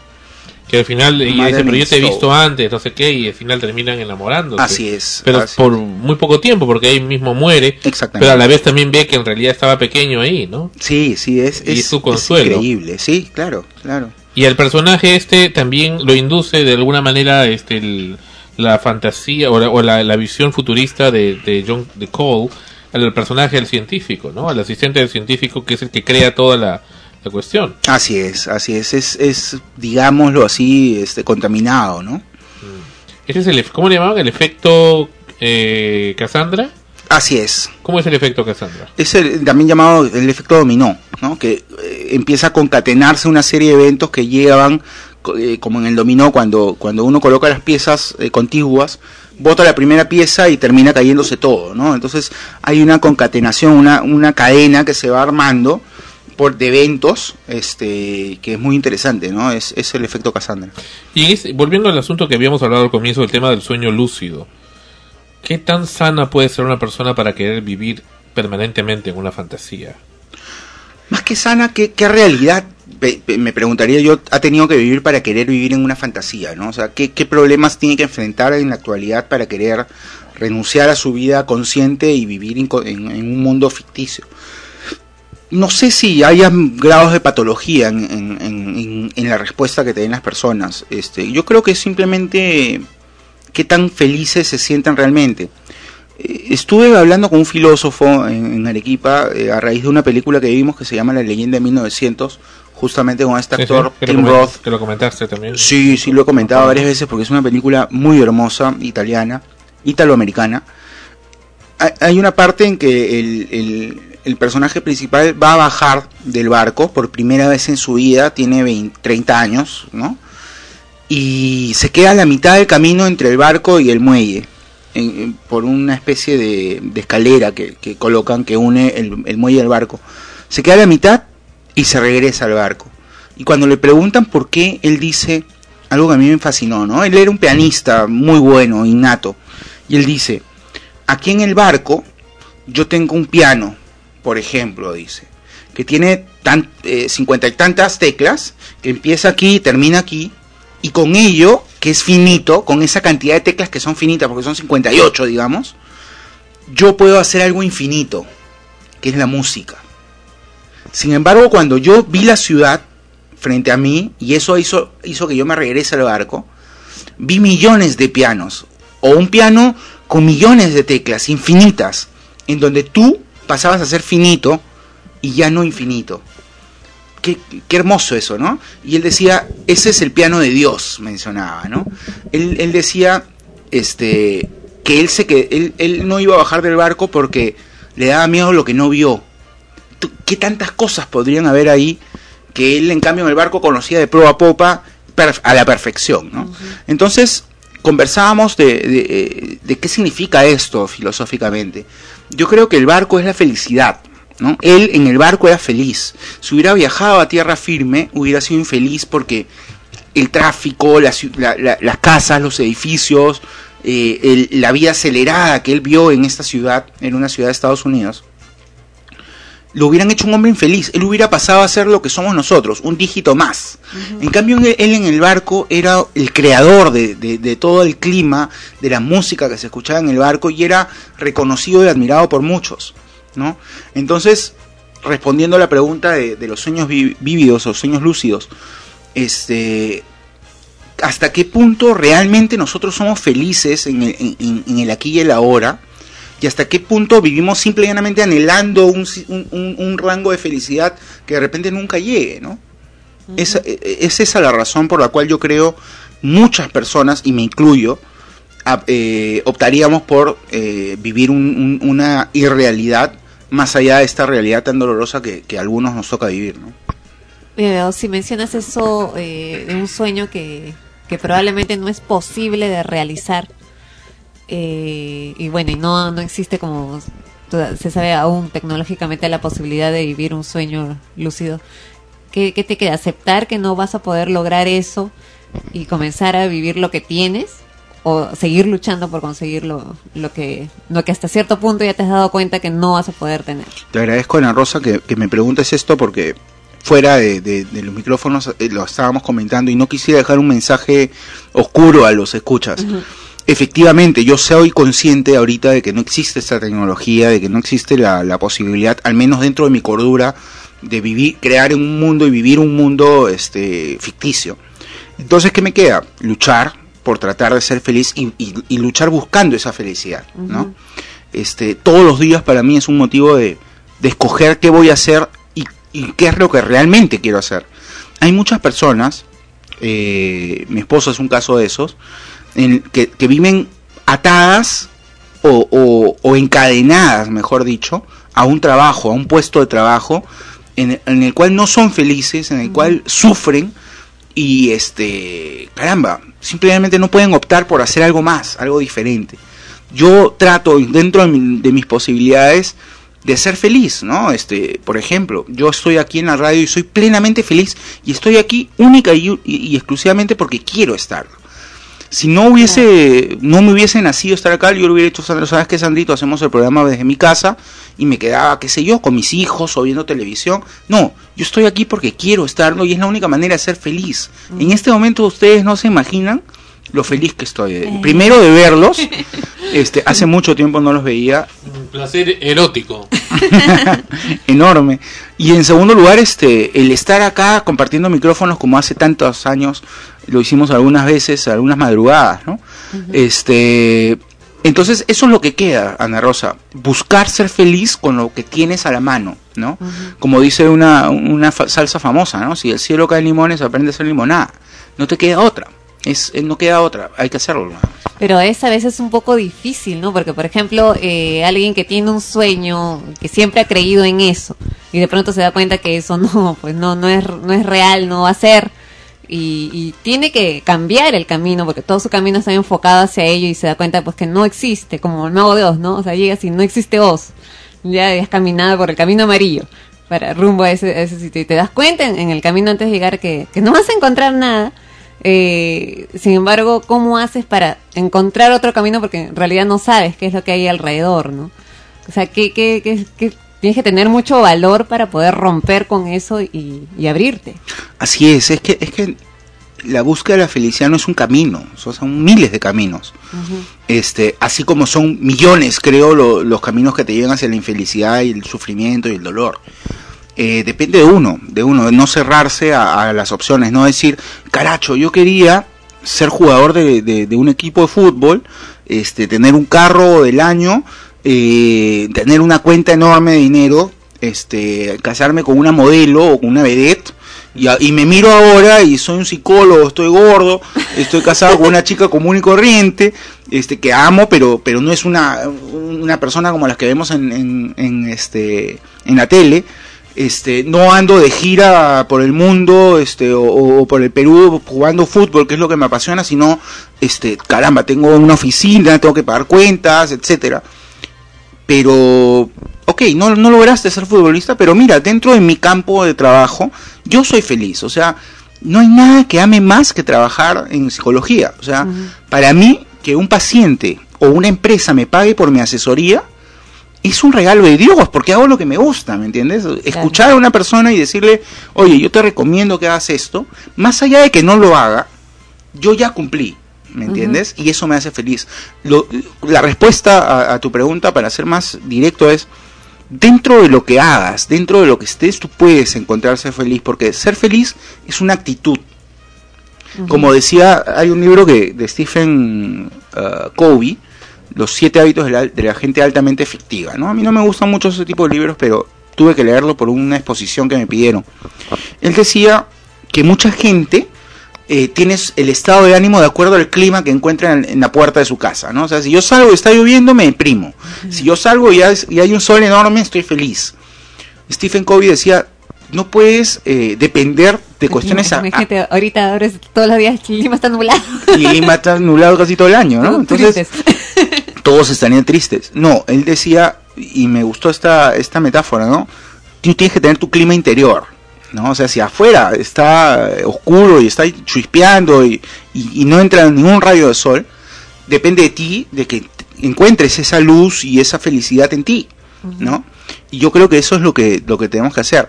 Hasta que se cree esta tecnología que nos permita eh, tempo- eh, eh, finita o infinitamente este, tener estos sueños este, en, la- en- ficticios. es ¿no? gracioso lo que has dicho eso del clima. ¿no? A mí me, por ejemplo, a mí me encanta el verano. Ajá. Porque hay sol. ¿no? Claro. Entonces, este, yo he cambiado mi cama varias veces porque en verano la pongo junto a la ventana. Porque despierto y hay sol. En invierno la jalo. porque no quiero despertarme y ver nublado. Claro, claro. De ahí la paro moviendo, o sea, de tiempo en tiempo, ¿no? Es un calendario, digamos. Claro, ¿no? De acuerdo, sí, este, porque en general, pues sí, efectivamente no, no me gustan los días nublados, pero este, no, pues no, hasta todo el invierno triste, ¿no? O sea, Así es. tengo que buscar mi luz, ¿dónde, dónde? Exactamente. lamparita, ¿no? Cualquier cosa, ¿no? Un muñeco, ¿no? Efectivamente.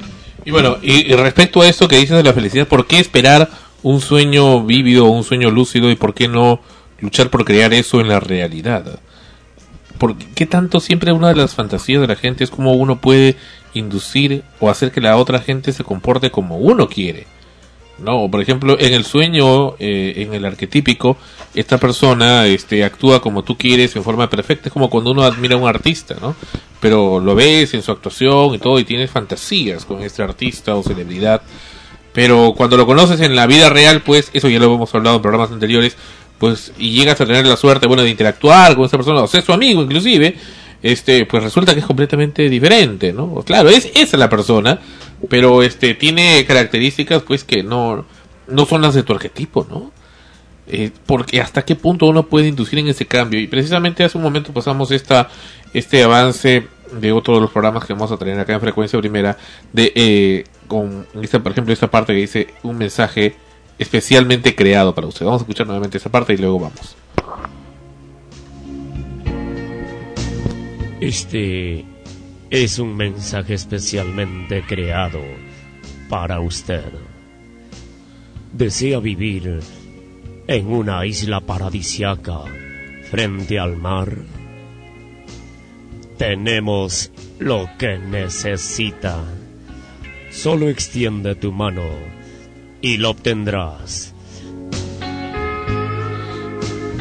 Así es. ¿Qué tanto uno puede pensar que, que la felicidad es vivir en, en Suba, en las islas Fiji, con las cuales conversamos. Ah, mira hasta qué punto llegamos a lograr ciertamente los sueños a realidad. Conversamos hace, ¿cuándo ha? Dos, tres meses, ¿no? Con la gente de, Radio Fiji Gold, que es, al menos en mi punto de vista, el lugar de la felicidad, ¿no? Estar en una noche estrellada, este, azul, ¿no? Con estrellas todo, en frente al mar descansando con la brisa cayendo, sin alarmas de carro ni nada, y, y, y, siendo feliz, ¿no? Y sabiendo que no tienes ningún problema de cuentas que pagar, ni problemas de salud, ni nadie que te importune, y que al día siguiente va a seguir siendo así, y el siguiente, y el siguiente, y el siguiente, y además no vas a envejecer. ¿Qué tanto esa felicidad puede ser cierta? Bueno, eh... como dice, ¿no? Este, es un mensaje especialmente hecho para usted. Que eso lo sacamos de la película 12 monos. ¿no? Así es, así Gracias a la, a la gentil cortesía de nuestro amigo Aníbal Alanya que ha grabado esto para nosotros. Claro, yo creo que eh, que tanto puede ser realidad o cierto es poco, ¿no? Eh, porque así estés en Fiji, es, tienes el riesgo de, de, de enfermarte, que estés con cáncer, porque la mayoría de gente hoy en día muere de cáncer eh, tienes el riesgo de que no tienes la realidad de que así estés allá tienes que pagar cuentas eh, de donde vivas y, y... Es algo que te saque uno la tinca pero así se, es, se acaba ¿no? así es, y se va a acabar claro claro. También no y si finito. te sacas la tinca piensa que tu esposa va a quererte muerto porque va a querer cobrar el seguro no este y casarse con alguien más agradable que tú. Entonces así es. Yo creo que la felicidad total no existe, salvo que vivieses en sueños únicamente, ¿no?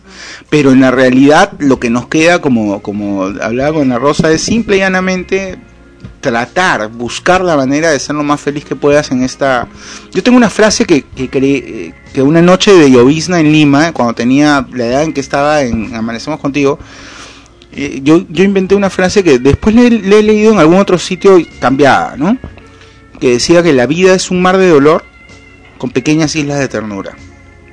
Yo creo que más se sufre en la vida de lo que es uno feliz, pero depende uno que nade con todas sus fuerzas por llegar a una isla y luego cuando tengas que bajarte, nadar hasta otra y cuando estés en esa isla de, de felicidad, de ternura, gózala. gózala, sácale todo el jugo antes de tirarte nuevamente al mar de dolor para que llegar a otra isla.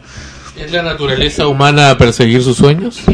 Claro, y además que cuando los consigues, aparecen nuevos. Uh -huh. Nunca vas a terminar de, de, de ser feliz. O sea, es, es, es, lo absurdo del hombre, ¿no? O sea, el hombre sueña. Y tú haz una lista hoy día. Yo te aseguro que en 10, 5 años vas a conseguir la mayoría de puntos de esa, de esa lista. Pero inmediatamente vas a querer hacer otra. ¿no? Y por lo tanto, tu vida va a ser una búsqueda de felicidad constante, diaria, eterna y, y, y nunca terminarás. Cada vez serás más feliz, supuestamente pero ¿cuántos libros han escrito sobre la felicidad? O sea, gente que, que persiguió el dinero por décadas, luchó este, hasta ser millonarios y terminaron siendo pobres de alma y de espíritu, ¿no? Y, y, y, totalmente solos. O sea, ¿tú no crees que los magnates que tienen todo esto, que pueden irse a Fiji hoy mismo en su avión privado con dos, tres, cinco, diez mujeres, este, pueden ser felices? Te aseguro que no. Que no. Yo creo que es más feliz y acá esto también lo hablábamos con ese filósofo amigo mío a raíz de, de, esa película. Yo creo que más feliz es una persona que vive con sus ovejitas en un lugar en la sierra del Perú o en la sierra de Chile o en la sierra de Bolivia, en algún sitio del mundo, que no tiene radio, ni televisión, ni internet y no tiene luz. Esa persona es más feliz que cualquier persona de cualquier capital, te lo aseguro. Un caso típico qué? es Michael Jackson, ¿no? Es, es, es que creó un fue mundo, bueno fue fue claro. Que creó un mundo un mundo del nunca jamás. Así es él, él, quería ser Peter Pan o sea, claro no y lo creó nunca. y tuvo tanto dinero para crearlo para hacerlo y fue feliz. Así es así es esa es la gran pregunta no ahora por qué me preguntaba Sandro. Porque el conocimiento y esto no lo digo yo te hace sufrir las personas que más leemos, más nos preparamos en la vida, más estudiamos, más conscientes somos y más críticos somos, somos más, los que sufrimos más. Una persona ignorante que, que no ha estudiado primaria, ni siquiera primaria, que no tiene, no escucha las noticias, no tiene un celular a donde lo estén fregando, no sabe lo que es la internet, es absolutamente feliz. ¿Por qué? Porque yo, yo les, les comento algo, ¿no? Cuando era chico y vivía en Lima, eh, y habían apagones con Alan García, cuando había un apagón, los, nos- los cuatro hermanos que éramos pequeños gritábamos de felicidad y decíamos, ¡Yeah! ¡Apagón! ¿De sendero? ¿Qué cosa? no, sino que... Jugar, ¿no? ¿qué su- no, ¿qué sucedía? Mi mamá o mi papá prendían una vela y todos íbamos como polillas hacia lo que era la luz, la vela, ¿no? Y nos sentábamos alrededor y no nos quedaba más que conversar, cosa que nunca hacíamos. Y mi papá sacaba a su lado niño y, y no- y nos hacía reír y nos contaba cuentos. O Y- figuritas en la sombra. o hacíamos perritos, exacto no jugábamos entonces mira de dónde aparece la palabra hogar hogar significa viene del, del- del- del- creo que es el griego o el, el latino no sé fogar no que significa fuego ¿Por qué? Porque al lado del fuego se juntaba la familia y, formaba el hogar. Ya hoy en día los chicos cada uno tiene su tele, cada uno está chateando con los audífonos puestos, con el MP3 y están en la misma casa y no se hablan. ¿no? Es más difícil. En cambio, en estas zonas eh, de- tan alejadas, en donde la tecnología todavía no nos ha invadido, tienen esta oportunidad. Y de repente esa persona cuando se le pregunte, oye, ¿te gustaría tener un carro? ¿Te gustaría tener un celular, una laptop? Diría, sí, yo quiero, pensando que esa es la felicidad. Pero yo, al menos que ahorita estoy en el otro lado, me encantaría, ¿sabes qué cosa? Irme a, un, a una parcela en la altura en donde nadie me conozca y, y vivir con mis hijos sin televisión, radio. Le nada. regalarías tu laptop, tu televisor, todo a cambio de que vivas ahí feliz. Feliz, feliz. Y sabes qué? Comer lo que cocino, lo que, lo que siembro, ¿no? Eh, por ahí el trueque con otras personas, que no haya el dinero. el- eh, ¿Sabes qué? El mundo para mí se malogró el día de que, que se creó el dinero, ¿no? O sea, ahí empezó la debacle, me parece. Porque antes no habían estos problemas, todo era trueque, había un sentido más de compartir. Éramos, creo, una más comunidad que ahora. Hoy en día todo es dinero, ¿no? Claro, todo se mueve con el, con el dinero. Así es. El amigo, dinero. Así es. Por eso es que estamos hablando de lo que hablamos, ¿no? O sea, ¿qué son los sueños lúcidos, los sueños vívidos? Es, es buscar la felicidad, es buscar eso que no tienes acá y que no puedes tener. Porque hay que también ser realistas. Hace un momento hablaba Sandra Rosa de, de buscar los sueños, ¿no? Pero ¿qué pasa si yo, que tengo 35 años, soy psicólogo, tengo dos hijos, sueño con irme pues a jugar al Real Madrid? Y ese es mi sueño. Caramba, estoy soñando tonterías porque no voy a poder por la edad, no voy a poder porque tengo dos bebés, no voy a poder porque tengo un trabajo, me dejo entender. En cambio, si sueñas cosas más realistas, más cercanas, puedes sí luchar. Pero hay mucha gente que se frustra porque sueña demasiado alto y, y es muy difícil hoy en día llegar. ¿no? Hay gente que lo ha logrado, mira a, Bill Gates, mira, sin ir más lejos, al mismo Michael Jackson. O sea, cuando él era pequeño era una- un niño que no tenía muchas comodidades y terminó lo- teniéndolo todo. Claro, La gran ahí- pregunta es si, si terminó siendo feliz. Claro, ¿no? terminó siendo feliz, ¿no? Hoy en día siguen analizando el cerebro para ver quién lo mató, si es que fue un asesinato o no. Parece que fue el médico, eh, este, al final, pare- por algunas sustancias que se han encontrado, el que, el que lo terminó asesinando. La pregunta es, ¿realmente fue feliz? Mira todas las acusaciones que hubieron contra él sobre, sobre la, la- la pedofilia y todo esto. Nunca lo sabremos. Su rostro, ¿no? Así es, estética todos los cambios que hubieron, ¿no? Claro, ¿no? O sea, esa, esa es la constante, como tú dices, del ser humano siempre buscando la felicidad y muchas veces siempre deseando, sin caer en la envidia, eh, lo que otros tienen, ¿no? Porque piensas que, ay, como él tiene mucha plata eh, y lo tiene todo, ¿cómo gustaría también llegar y no sabes realmente cuál es su vida, pues, ¿no? Si realmente es feliz o, o vive triste, ¿no? O, o llegas, llegas a tenerla y ya lo tengo. Y pucha, ¿no? El otro día vino un paciente al que yo estimo mucho, eh, deprimido y preocupado, porque me decía, doctor, ¿sabe qué cosa? Mi hijo tiene cuatro años, ¿eh? me decía él, y no encuentro el trabajo que estaba buscando. He estado en Lima tres meses, él vive en Arequipa, y no he encontrado el trabajo que yo había planificado tener para que él se vaya a estudiar al extranjero, la universidad. Y eso, y eso me deprime una barbaridad, me decía. Entonces yo le pregunté, oye, pero ¿qué es lo que buscas tú en tu vida? ¿Cuál es tu anhelo máximo? Ah, yo quiero darle bienestar a mi familia. No te preocupes, le dije, entonces ponte a hacer taxi. Y me, me puso una cara así como diciéndome, oye, ¿qué tal idiota que eres? ¿Cómo se te ocurre decirme eso? Él es un abogado de, de- de alto vuelo, ¿no? Este, le dije, es que si tú quieres bienestar, no tienes que ganar mucho dinero. Al contrario, haciendo taxi vas a poder tener tu propio horario, vas a poder estar más tiempo con tu hijito de cuatro años y vas a hacerlo más feliz, le vas a dar más bienestar. O, o tú qué crees? O lo que tú quieres es dinero. ¿Quieres mucho dinero? Y en ese momento él comprendió que lo que quería en su vida era mm, ma- eh, dinero, básicamente dinero. Eh, y eh, no necesariamente el dinero bien- genera bienestar. Por lo general, los hijos de gente millonaria casi no ve a sus padres, porque tienen que estar en las empresas, están con guardaespaldas, tienen que estarse cuidando de, de- de secuestros, asaltos.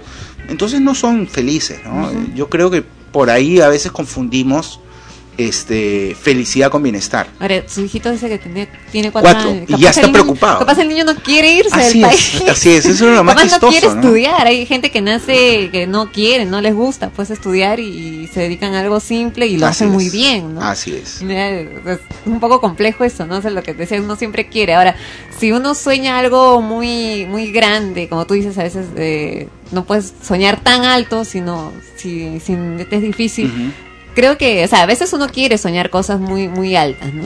Pero quizás lo aconsejable sería, yo quiero eso, ¿qué es lo que tengo que hacer para lograrlo? Así y ahí es. te das cuenta si es que las cosas que tienes que hacer son posibles de- hacer. Exactamente, es crear tu visión y misión de vida, ¿no? O sea, la, la visión es el sueño y la misión es qué tengo que hacer para llegar a ese sueño, ¿no? Eh, básicamente es eso. Eh, lo que pasa es que la mayoría de veces las cosas se quedan en sueño y no, no, no, no aterrizan en lo que es una misión, ¿no? Vamos a regresar, vamos con un corte acá en frecuencia primera y regresamos en unos instantes con más de Extremos, episodio 73.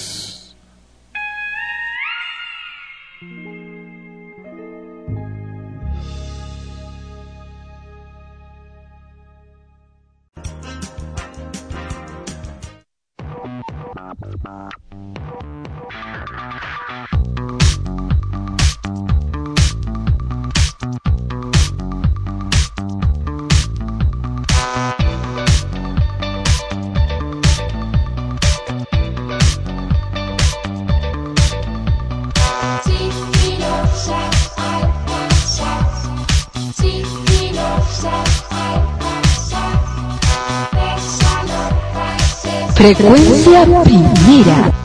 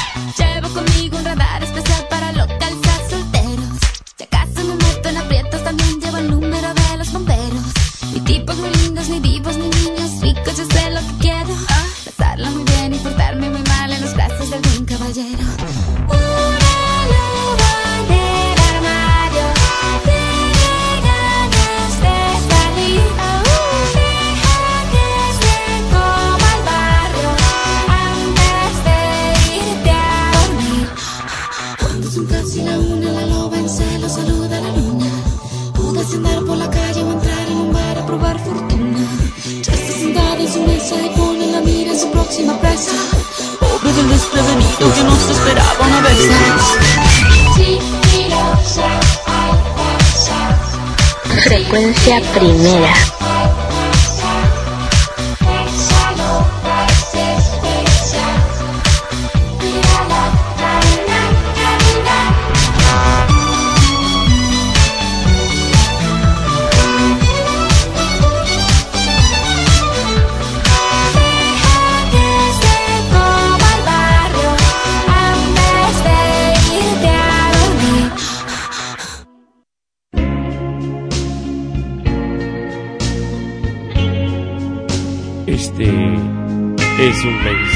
Especialmente creado para usted. ¿Desea vivir en una isla paradisiaca frente al mar? Tenemos lo que necesita. Solo extiende tu mano y lo obtendrás. Mm. Ah. Oh.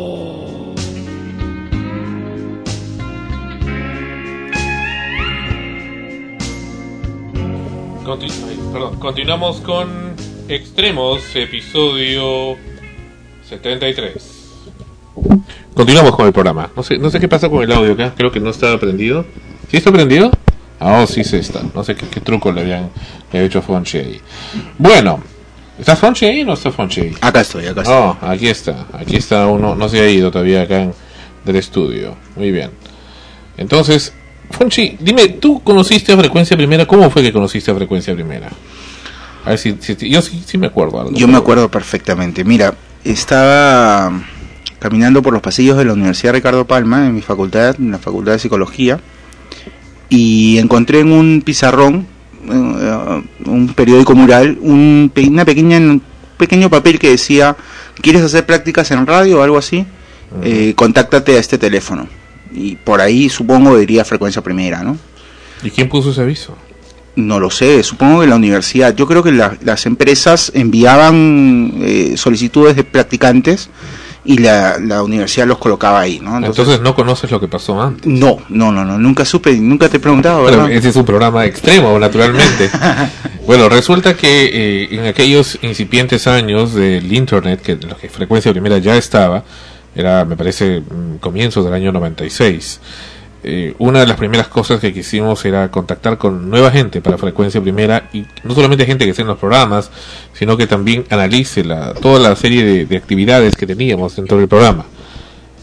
Y eh, una de las cosas que hicimos fue poner un aviso público en las famosas listas de la red científica, solicitando personas que de buena voluntad y en forma de voluntariado apoyen a Frecuencia Primera.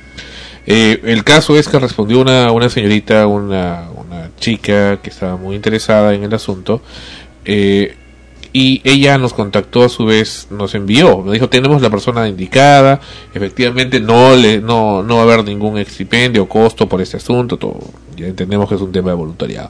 La señorita vino, escuchó por muchas horas toda la exposición la- sobre lo que fue frecuencia primera, lo que era en ese momento y lo que se quería. Eh, luego de lo cual le dijo que estaba muy interesada, le parecía bien, pero que estas eran sus pretensiones eh, salariales, ¿no? De honorarios. Eh, se- bueno, al no encontrar eso, ¿no? Entonces, eh, o sea que no se, o pensó que lo que se trataba era de un programa comercial, ¿no? Entonces, eh, un programa comercial y una emisora comercial que lo que pretende es simplemente acumular riqueza a costa de la producción que está haciendo, obviamente basada en una venta publicitaria. Esa es la lógica común. O sea, a pesar de, es curioso, ¿no? A pesar que se le estaba explicando todo eso, como muchas empresas pensaban que simplemente este era un tema de retórica. O sea, dicen eso, pero en realidad no lo hacen, ¿no? Pero en realidad la cosa era que Frecuencia Primera típicamente dice y hace. Eh, y eso, por supuesto, incide en el tema económico.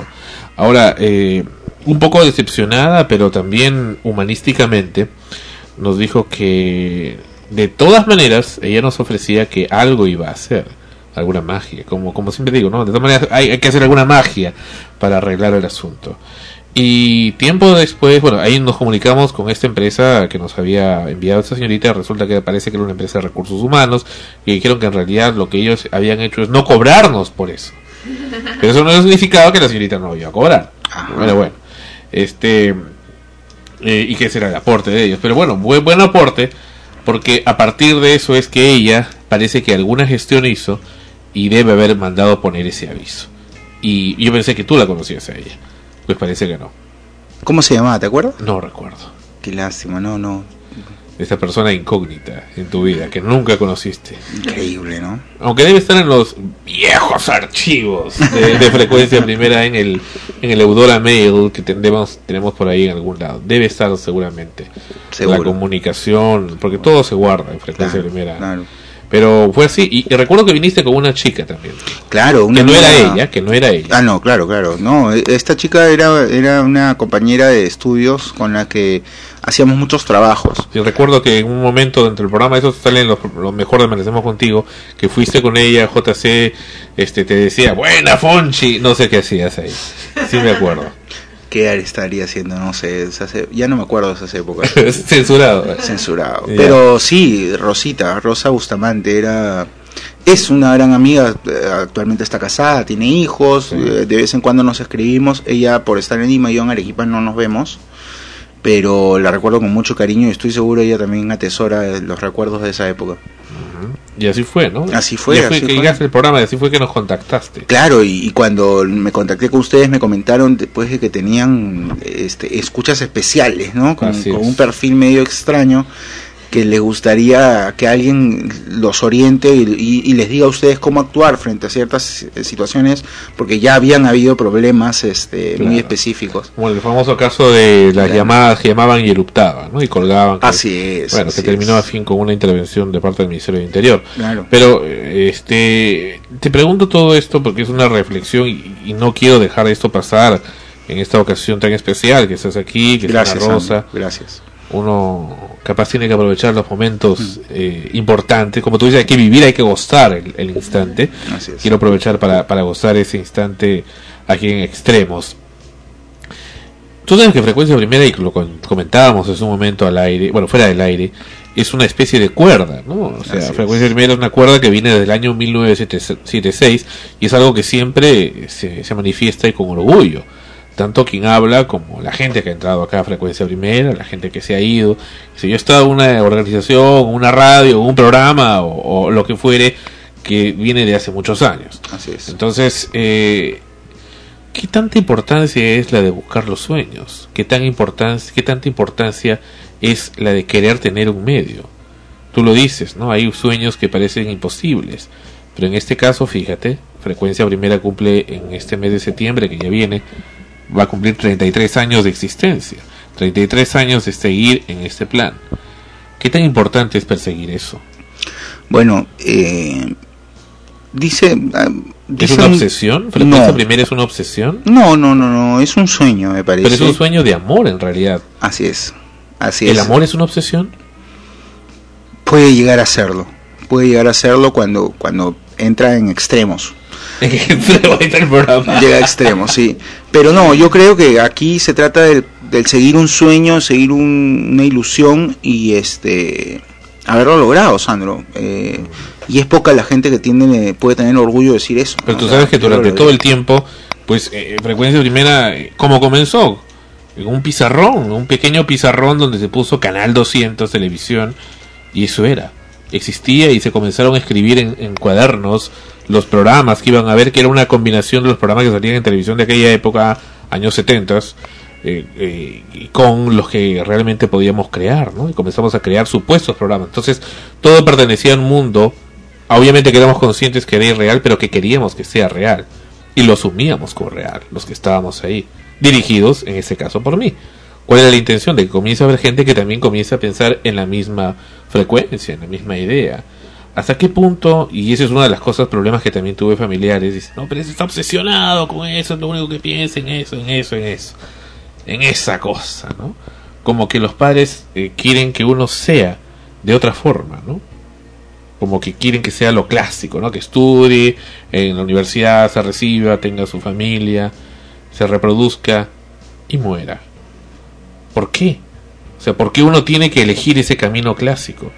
¿Por qué no elegir el camino de hacer lo que a uno se le pega la gana, lo que a uno le da la emoción, de poder este realmente hacer lo que uno quiere? O sea, en ese momento te digo, siete años, ocho años, al comienzo no le daban importancia, ah, está con su pizarrita, ridículo. Ah, mira, está haciendo eso. Y comencé a grabar con pequeñas grabadoras monogurales, este, programas de televisión, novelas eh, que salían de la época o cosas, ¿no? Y ponía mi voz, ¿no? En el medio. Y comencé a involucrar a algunos familiares, porque no tenía mucha vida social, ¿no? Este, en esto, ¿no? Mi primo Martín Ortiz, recuerdo uno de los primeros integrantes de aquella cosa que hicimos. Alfredo Gavidia, también recuerdo años 77, 78, 80, 81, en fin. gente que ha estado muchísimo tiempo atrás y que, bueno, creían y seguíamos con el asunto. Y en el colegio, ¿no? Se le, a Frecuencia Primera tuvo muchos nombres en realidad, ¿no? Comenzó con Canal 200, Canal 200 también es uno de los nombres que tiene actualmente.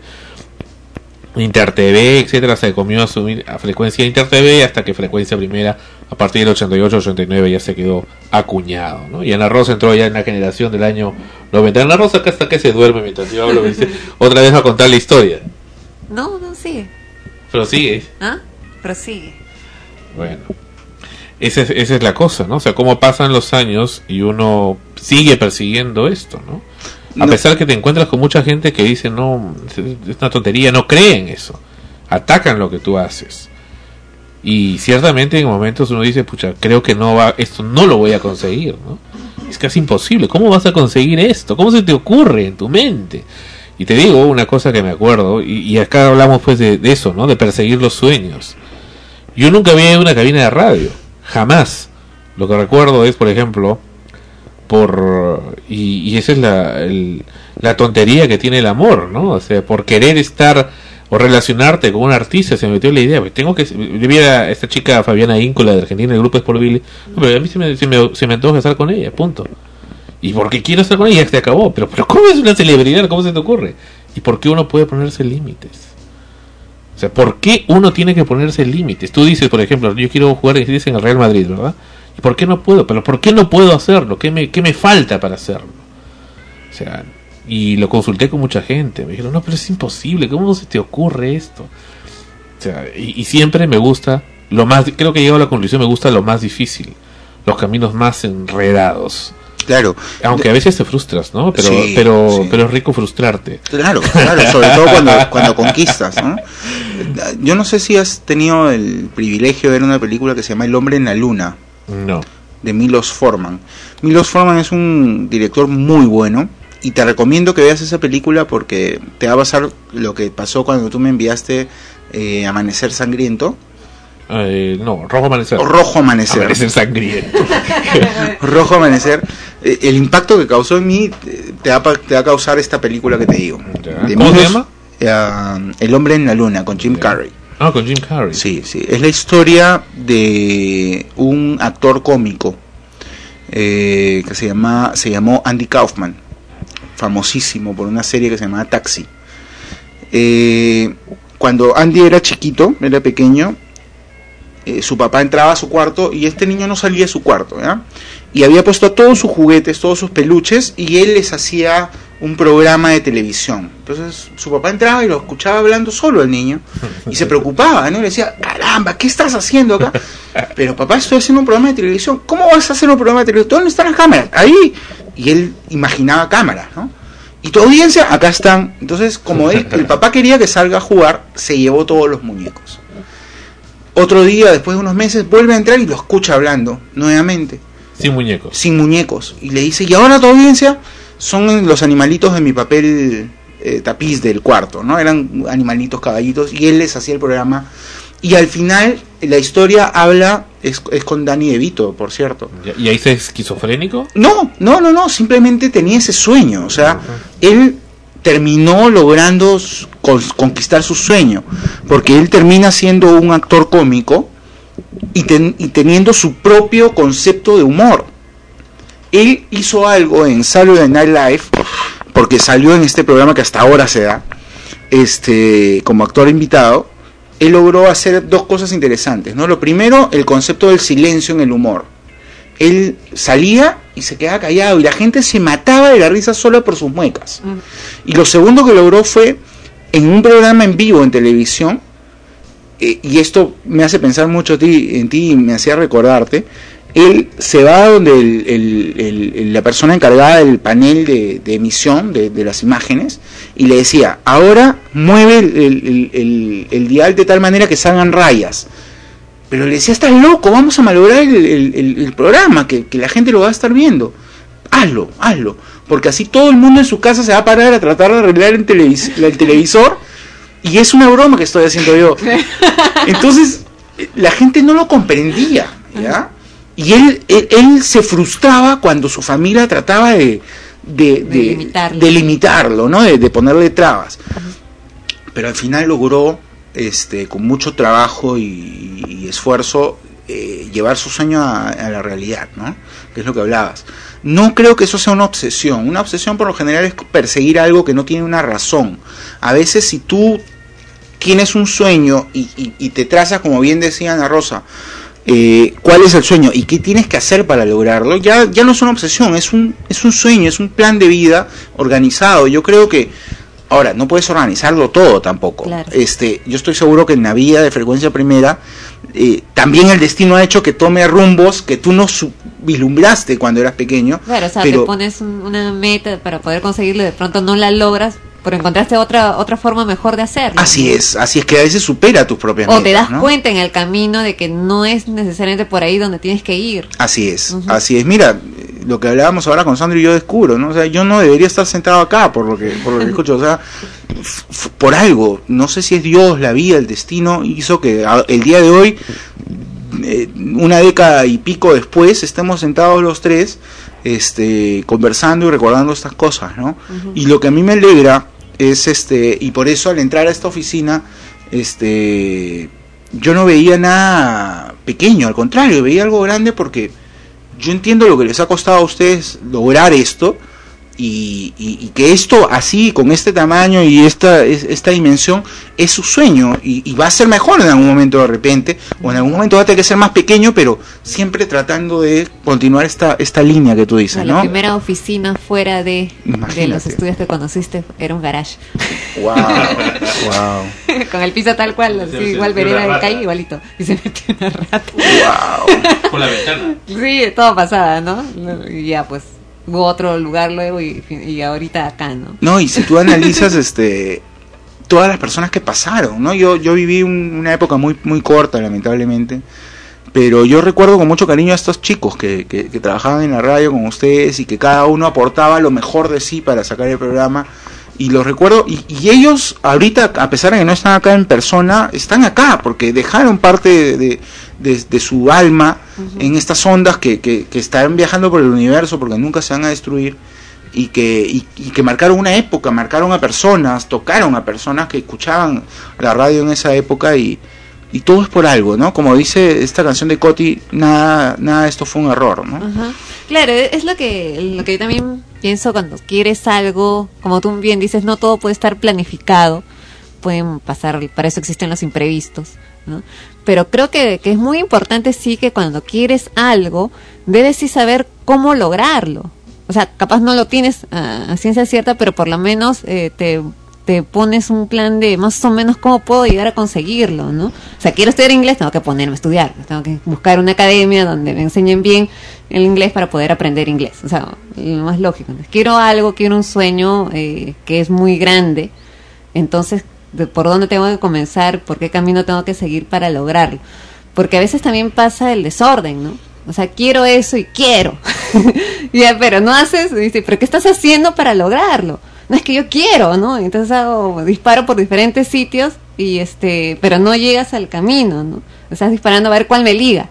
¿no? de todo eso y pero no el camino se hace más largo porque no avanzas mucho en- en- para poder conseguirlo o sea me parece que es un poco eso porque y como tú dices también no todo pasa por algo ¿no? Eh, es lo que también conversaba un amigo el otro día que es actor también. En general a todos los actores les pasa lo mismo no antes de ser actor han hecho de todo ya entonces este e- era eso no yo decía Ahora, a pesar de que en algún momento renegué de, de esa situación, o sea, dije, pucha, ¿por qué no pude, o sea, por qué no lo hice desde el comienzo? Eh, pienso, tenía que ser así, porque seguro si en ese tiempo yo estudiaba actuación, iba a estudiar en un lugar que ahora yo considero que no es el mejor. En cambio, tuvo que pasar todo lo que pasó para que yo escogiera bien dónde quería hacerlo. Y escogiera bien lo que estaba haciendo igualito, ¿no? O sea, me- también me costó un momento así de, de luz decidir, no, yo quiero esto, así que dejo todo lo demás solamente para dedicarme a esto. Ya, y, y bueno, pues en mi casa tuvieron que ya, que hacer lo que quieren, ¿no? O sea, ya, pues, ¿no? Y, y caer y seguir, igual que en frecuencia, ¿no? O sea, también es, es lo mismo. O sea, una de las cosas por las cuales yo llegué a frecuencia y me quedé fue un poco eso, ¿no? O sea, el que yo también tengo eso de que quiero algo y quiero lograrlo, ¿no? Quiero conseguirlo. Y me- pero yo entré a frecuencia antes que salir al aire. Claro, no estuve en la gestión para que saliera al aire, pero mucha gente se fue. Y recuerdo un día que, que Sandro se reunió con, conmigo y con otro grupo de chicas que, que éramos las únicas que se habían quedado de, de un grupo grande que, que se había ido.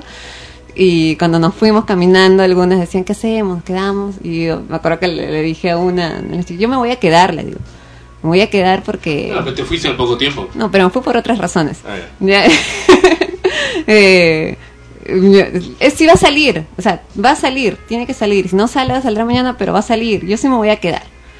Porque era parte, o sea, no, no, quizás en ese momento no pensando tanto en el programa, cómo iba a ser, la forma del programa, no, sino porque era algo que, que iba conmigo, ¿no? Que iba conmigo el hecho de que, de creer en algo y de luchar por eso, porque, porque se llegue a dar, se llegue a, a lograr. No, yo estaba en la universidad y quería ser actriz. Y llegué a la universidad y el primer día que llego veo un aviso grandazo, admisión, teatro universitario. Ya pues, embalada ahí, ¿no? O sea, hice toda la carrera igual. Entonces, estaba con esa, con esa cosa ahí de que, no, si tú quieres algo, lo logras. O sea, se te va a presentar la posibilidad de hacerlo, ¿no? Y así fue pasando, pasando el tiempo y, y como tú mismo dices, no, ahora estamos acá, ¿no? Y, y por mucho tiempo también yo le comentaba a Sandro, Sandro, si no podemos salir al aire en una radio común, hagámoslo nosotros, o sea, que estamos esperando, ¿no? Si tienes todas las herramientas, conoces lo de internet, ya había él hablado con gente, sabía cómo hacerlo, entonces, oh, pues de una vez, ¿no? O sea, hagámoslo. Ya salió. Ahora hagamos un programa, pues en vivo, no para grabación, ¿no? y lo siguiente ya sabes cuál es, ¿no? O sea, cosas que queremos hacer que yo le digo, pues este, hay que hacerlas, ¿no? Porque no vamos a sentarnos a pensar, nada más, "Ay, me gustaría esto. Hay que hacer. Creo que las cosas, el, el, el asunto no es solamente pensar, es hacer. Efectivamente, si, si los sueños quedan en sueños, Ajá. hay, y en sueños quedarán, ¿no? O sea, tienes que construir. No- Es no como te- dicen, de tanto soñar un día resulta que se cayó de la cama y se despertó, ¿no? Así es, efectivamente. Pero bueno, en lo que te iba, bueno, tantos años de, de pensar, de, tra- de querer hacerlo y, y ver que era cada vez más y más difícil. Emisoras que te decían, oye, ¿sabes que tienes que pagar esa suma? Sumas fuertes de dinero. Claro, claro. Pucha, digo, ¿y, y cuántas navidades? Yo y sacado así, ¿cuántas navidades y cumpleaños tengo que juntar para poder pagar esto? Pero luego te hace la- el razonamiento, ¿por qué tengo que pagarle yo esta radio si yo voy a estar trabajando acá? Es una contradicción. Así esto. es, Entonces, enorme. Eh, sí, y además y yo iba, eh, y en frecuencia íbamos, no iba solo, íbamos con un equipo de gente.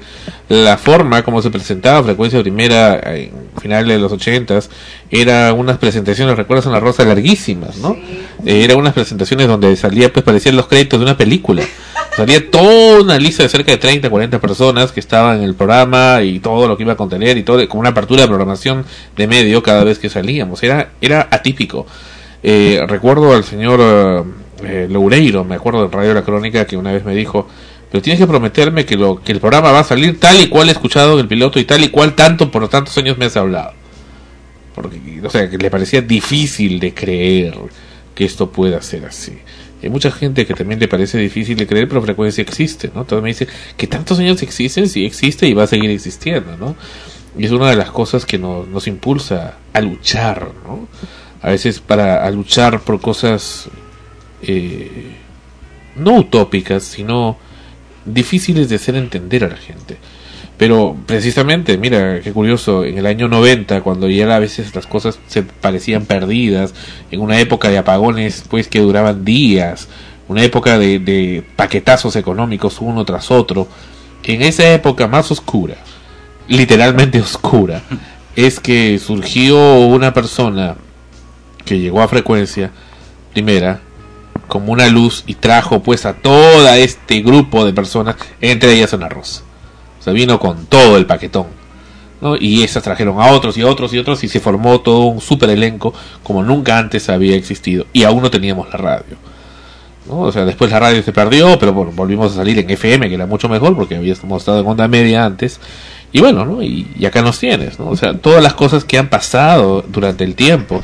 No se, no se había pensado siquiera en lo del programa Amanecemos Contigo, ni nada de esto que surgió después, ¿no? Gente que luego entró efectivamente el programa Amanecemos y muchos de ellos, muchos de ellos escuchas.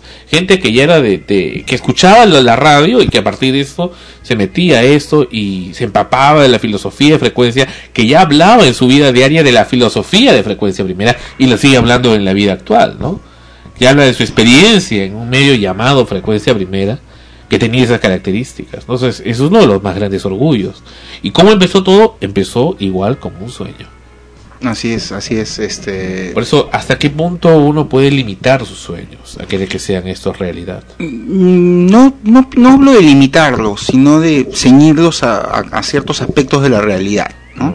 Este, uno conoce sus capacidades, uno conoce la fuerza que tiene para, para lograr algunas cosas y de acuerdo a eso es que uno debe soñar. Este, por ejemplo, en mi caso, con respecto al, ejemplo que me puso el Real Madrid, es- está mi edad. O sea, yo no puedo retroceder el tiempo, sería absurdo. De repente puedo cambiar mi sueño y, y, y ahora que, que- que- que tengo una profesión y, y trabajo y todo, decir, ok, voy a estar en el Camp Nou, en el palco presidencial, invitado por, por alguien y, empezar a, a modificar mi sueño. Pero hay que saber cuándo un sueño es irrealizable y cuándo no. ¿En qué momento uno renuncia a sus sueños? Cuando, se, cuando se muere? mm, debería de, de- de ser No, no, muerte física, ¿no? Digamos una especie de muerte espiritual. Claro, es que- que cuando dejas de soñar, ¿no? Cuando tú dejas de soñar, empiezas a alejarte de... de- de- la vida. Así es. O puede ser cuando te das cuenta que eso que soñabas no era realmente lo que querías.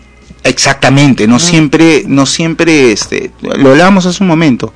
A veces iniciamos el camino y en el camino nos damos cuenta que no estamos llegando a donde queríamos, ¿no? Hay una frase que quería compart- compartir con ustedes y, y estoy pensando que en mis intervenciones futuras desde Arequipa o acá, este, voy a dejarles eh, semanalmente una frase célebre, ¿no? Porque a mí me gustan mucho las frases. Y hay una de Martin Luther King que particularmente creo que, que va perfectamente con, con lo que estamos hablando. Él, él decía,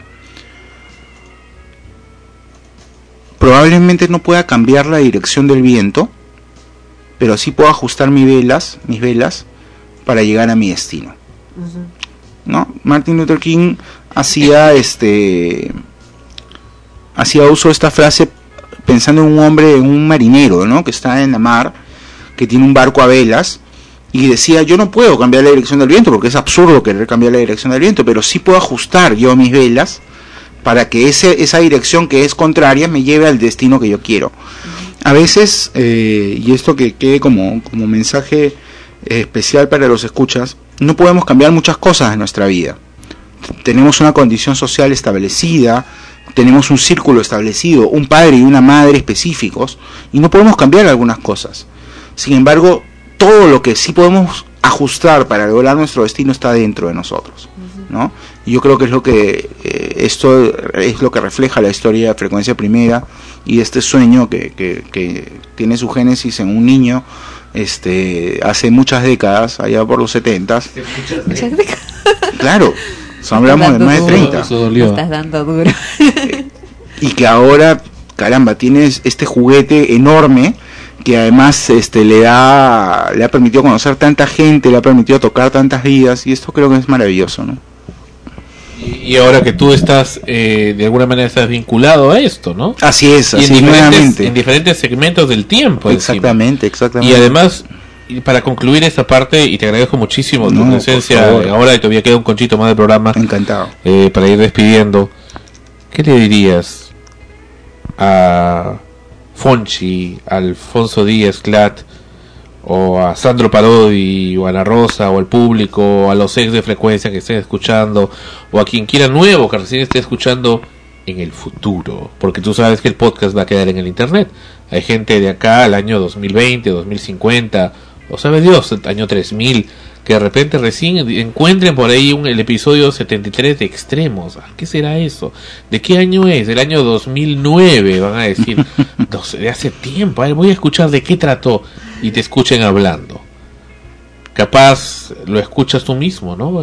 Cuando tengas 90 años nuevamente, la, el- la grabación de ese programa lo encuentras en el internet. Ah, sí me acuerdo aquella vez que dije eso. ¿Qué mensaje darías para este futuro? ¿Sabes qué es la pregunta más difícil que me han hecho? Nun- Nunca me, me habían hecho una pregunta tan complicada. Pero entiendes, Pe- ¿no? Claro, claro. ¿Qué, ¿Qué diría para la gente que nos escucha en ese futuro? Incluyéndote a ti mismo y a todos los que estamos acá. Yo les diría que si mientras están escuchando esto están pasando por problemas y creen que la luz del sol no va a volver a salir y que lo que les está pasando no los va a llevar a ningún lado, eh, que no se preocupen, que personas que hemos vivido hace muchos años hemos pasado por cosas similares y nada es un error, todo nos lleva siempre a algo. Este y que sigan luchando simplemente. Regresamos con lo último de Extremos. Viene a visitarnos acá en el programa en Extremos episodio 73 en la señal de la nueva era. Regresamos. Es lo último del programa.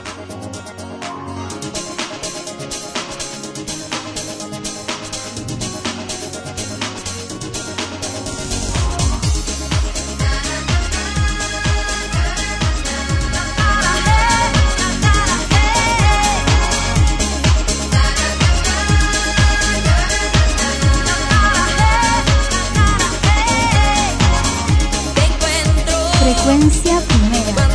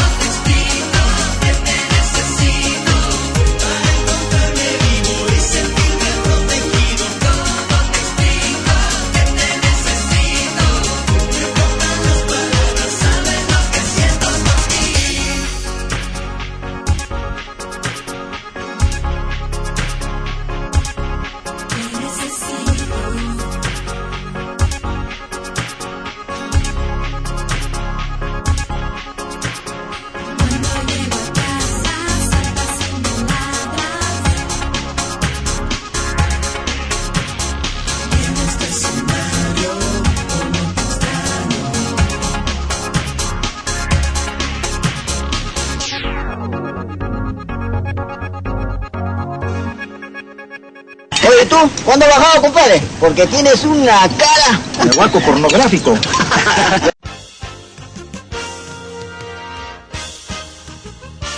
Y ahora sí, los estrenos de Ana Rosa en frecuencia primera. gracioso. O sea, no solo tiene cara de guaco, es guaco pornográfico. Bien específico, ¿no? Ah. Bueno, los estrenos en extremos. En teatro, bueno, no son tanto estrenos, ¿no? Ya están más bien terminando la, la temporada el 9 de agosto.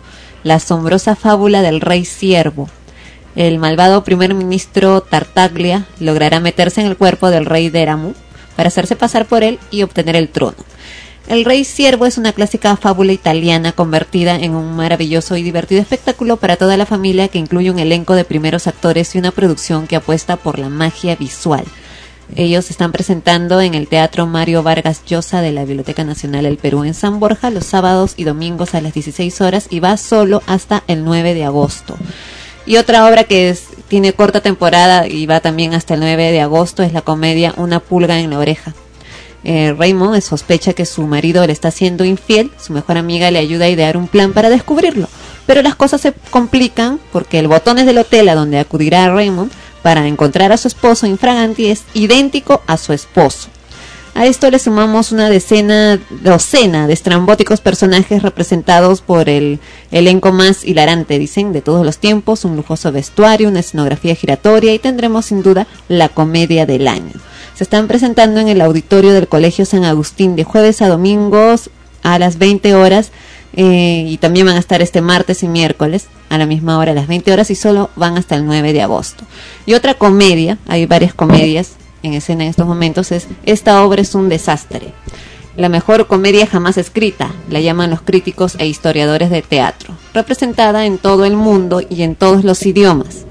Sandro, esta obra es un desastre, es la historia de un torpe grupo de teatro que trata de representar una complicada comedia a pesar de la incompetencia, los enredos amorosos y el absoluto caos de los intérpretes y el director.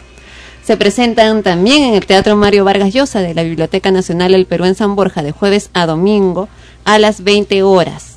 Y Esperando la Carroza. Eh, es una típica familia latinoamericana de clase media que se prepara para pasar un típico domingo familiar pero la desaparición de mamá Cora, madre y abuela del clan, desencadenará una búsqueda frenética que dará lugar a enfrentamientos, revelaciones y enredos sin fin. Detrás de la fachada de bienestar doméstico y la prosperidad económica se esconden frustraciones, traiciones, venganzas, todo esto en medio de un humor corrosivo e irresistible. Ellos están presentando en el Teatro de la Plaza Isil de jueves a martes a las 20 horas y los domingos a las 19 horas. Aquí en el programa nos, nos mencionan a cuatro hermanos con sus respectivas parejas, la nena, los ravioles de domingo, los iracundos cantan emocionados en la radiola, la familia va a pasar un día feliz e inolvidable si nadie se opone. Mamá se opone. Mamá sin querer cambia los planes y desencadena un enredo de infierno inolvidable y lo peor está por empezar. Por infierno. Ese es el argumento de la obra Esperando la carroza, un clásico latinoamericano. Y en cine se ha estrenado esta semana Mi papá y nuestro mundo fantástico. Un exitoso ejecutivo financiero que tiene más tiempo para su BlackBerry que para su hija de 7 años, sufre una crisis de confianza y su carrera comienza a caer en picado y encuentra la solución a todos sus problemas en el mundo imaginario de su hija. Y otra película que se ha estrenado esta semana en el cine es eh, La Propuesta. Cuando Margaret, una poderosa editora de libros, se enfrenta a la posibilidad de ser deportada a Canadá, su país natal, la sagaz ejecutiva reacciona rápidamente y declara que está comprometida con su, su sumiso ayudante Andrew, eh, al que lleva años martirizando. Él accede a participar en la farsa, pero con algunas condiciones. Bueno, ya debemos deducir que se deben enamorar al final. Y se va a estrenar este 28 de julio Fuerza G, genéticamente geniales. Provistos de la más moderna tecnología y equipamiento de investigación, unos altamente entrenados cuyes descubren que la suerte del mundo está en sus pequeñas garras. Los reclutas del equipo Fuerza G son Darwin, en la voz de Sam Rockwell en la versión en inglés, el líder del escuadrón, resuelto a triunfar a cualquier precio, Blaster, Tracy Morgan, un experto en armas, con mucho carisma y una extrema pasión por el peligro, Juárez, en la voz de Penélope Cruz, una muy sexy profesional de las artes marciales, el experto en, en investigación secreta Mush y un topo especialista en informática Spickles, en la voz de Nicolas Cage. Se estrena el 28 de julio, Fuerza G. Va a En la, estar voz, muy bueno. en la voz de Nicolas Cage, pero en la versión en inglés, hay que decir. Así es, así No es. en la versión de doblada. Bien, Fonchi, se nos acaba el programa. Sandro, eh, Ana Rosa, muchas gracias por, por haberme permitido estar aquí con ustedes, A ti las acompañándolos. gracias, ¿eh? La he pasado muy bonito y ojalá pudiera estar todos los fines de semana acá en Lima. Pero este Pero seguiremos persigue haciendo- tus sueños, pues persigue tus sueños. Intentaré, intentaré hacerlo así. Y lo- gracias a Dios la tecnología nos permite reunirnos todos los fines de semana, aunque sea a la distancia, pero seguiremos este tratando de llevar un mensaje positivo como siempre a los escuchas. Muchas gracias por, por esta oportunidad nuevamente. Gracias, Fonchi. Hasta siempre. Bueno, ha sido Fonchi como cada semana, bueno, eh, no como cada semana, de manera extraordinaria en esta ocasión, en el episodio 73 de Extremos. Ma- bueno, hoy, hoy 27 de julio, tenemos que es el día de la comida, la noche de la comida peruana. Así a comer bastante rico quienes puedan. La- el año pasado lo celebramos domingo durante el programa, pero bueno, en este año este lo celebrarán ustedes en nuestro nombre. Y por supuesto, 28 y 29 de julio, fiestas patrias, frecuencia primera como siempre, cubriendo el mensaje presidencial desde el Congreso de la República en transmisión en vivo. Esperamos que sigan la programación de la señal de la nueva era, como todos los años siempre en los momentos históricos de nuestro país. Ana Rosa para despedirse. Hasta la próxima semana y esperamos eh, que, el mensaje presidencial sea favorable para todos, ¿no? Escuchar buenas noticias, algo alentador, eh, sobre todo que nos llene de mucha energía y optimismo para poder continuar con, con nuestras vidas respectivas en el país. Hasta la próxima semana. Gracias y hasta entonces. Extremos llegó a ustedes por cortesía de cotear.pe en el Perú. Comprar o vender por internet es cotear. Este programa se retransmite en la earthmusicnetwork.com slash extremos. Escriba extremos. Extremos arroba frecuenciaprimera.org. Ha sido una realización de Frecuencia Primera RTVN Lima 2009 Derechos Reservados.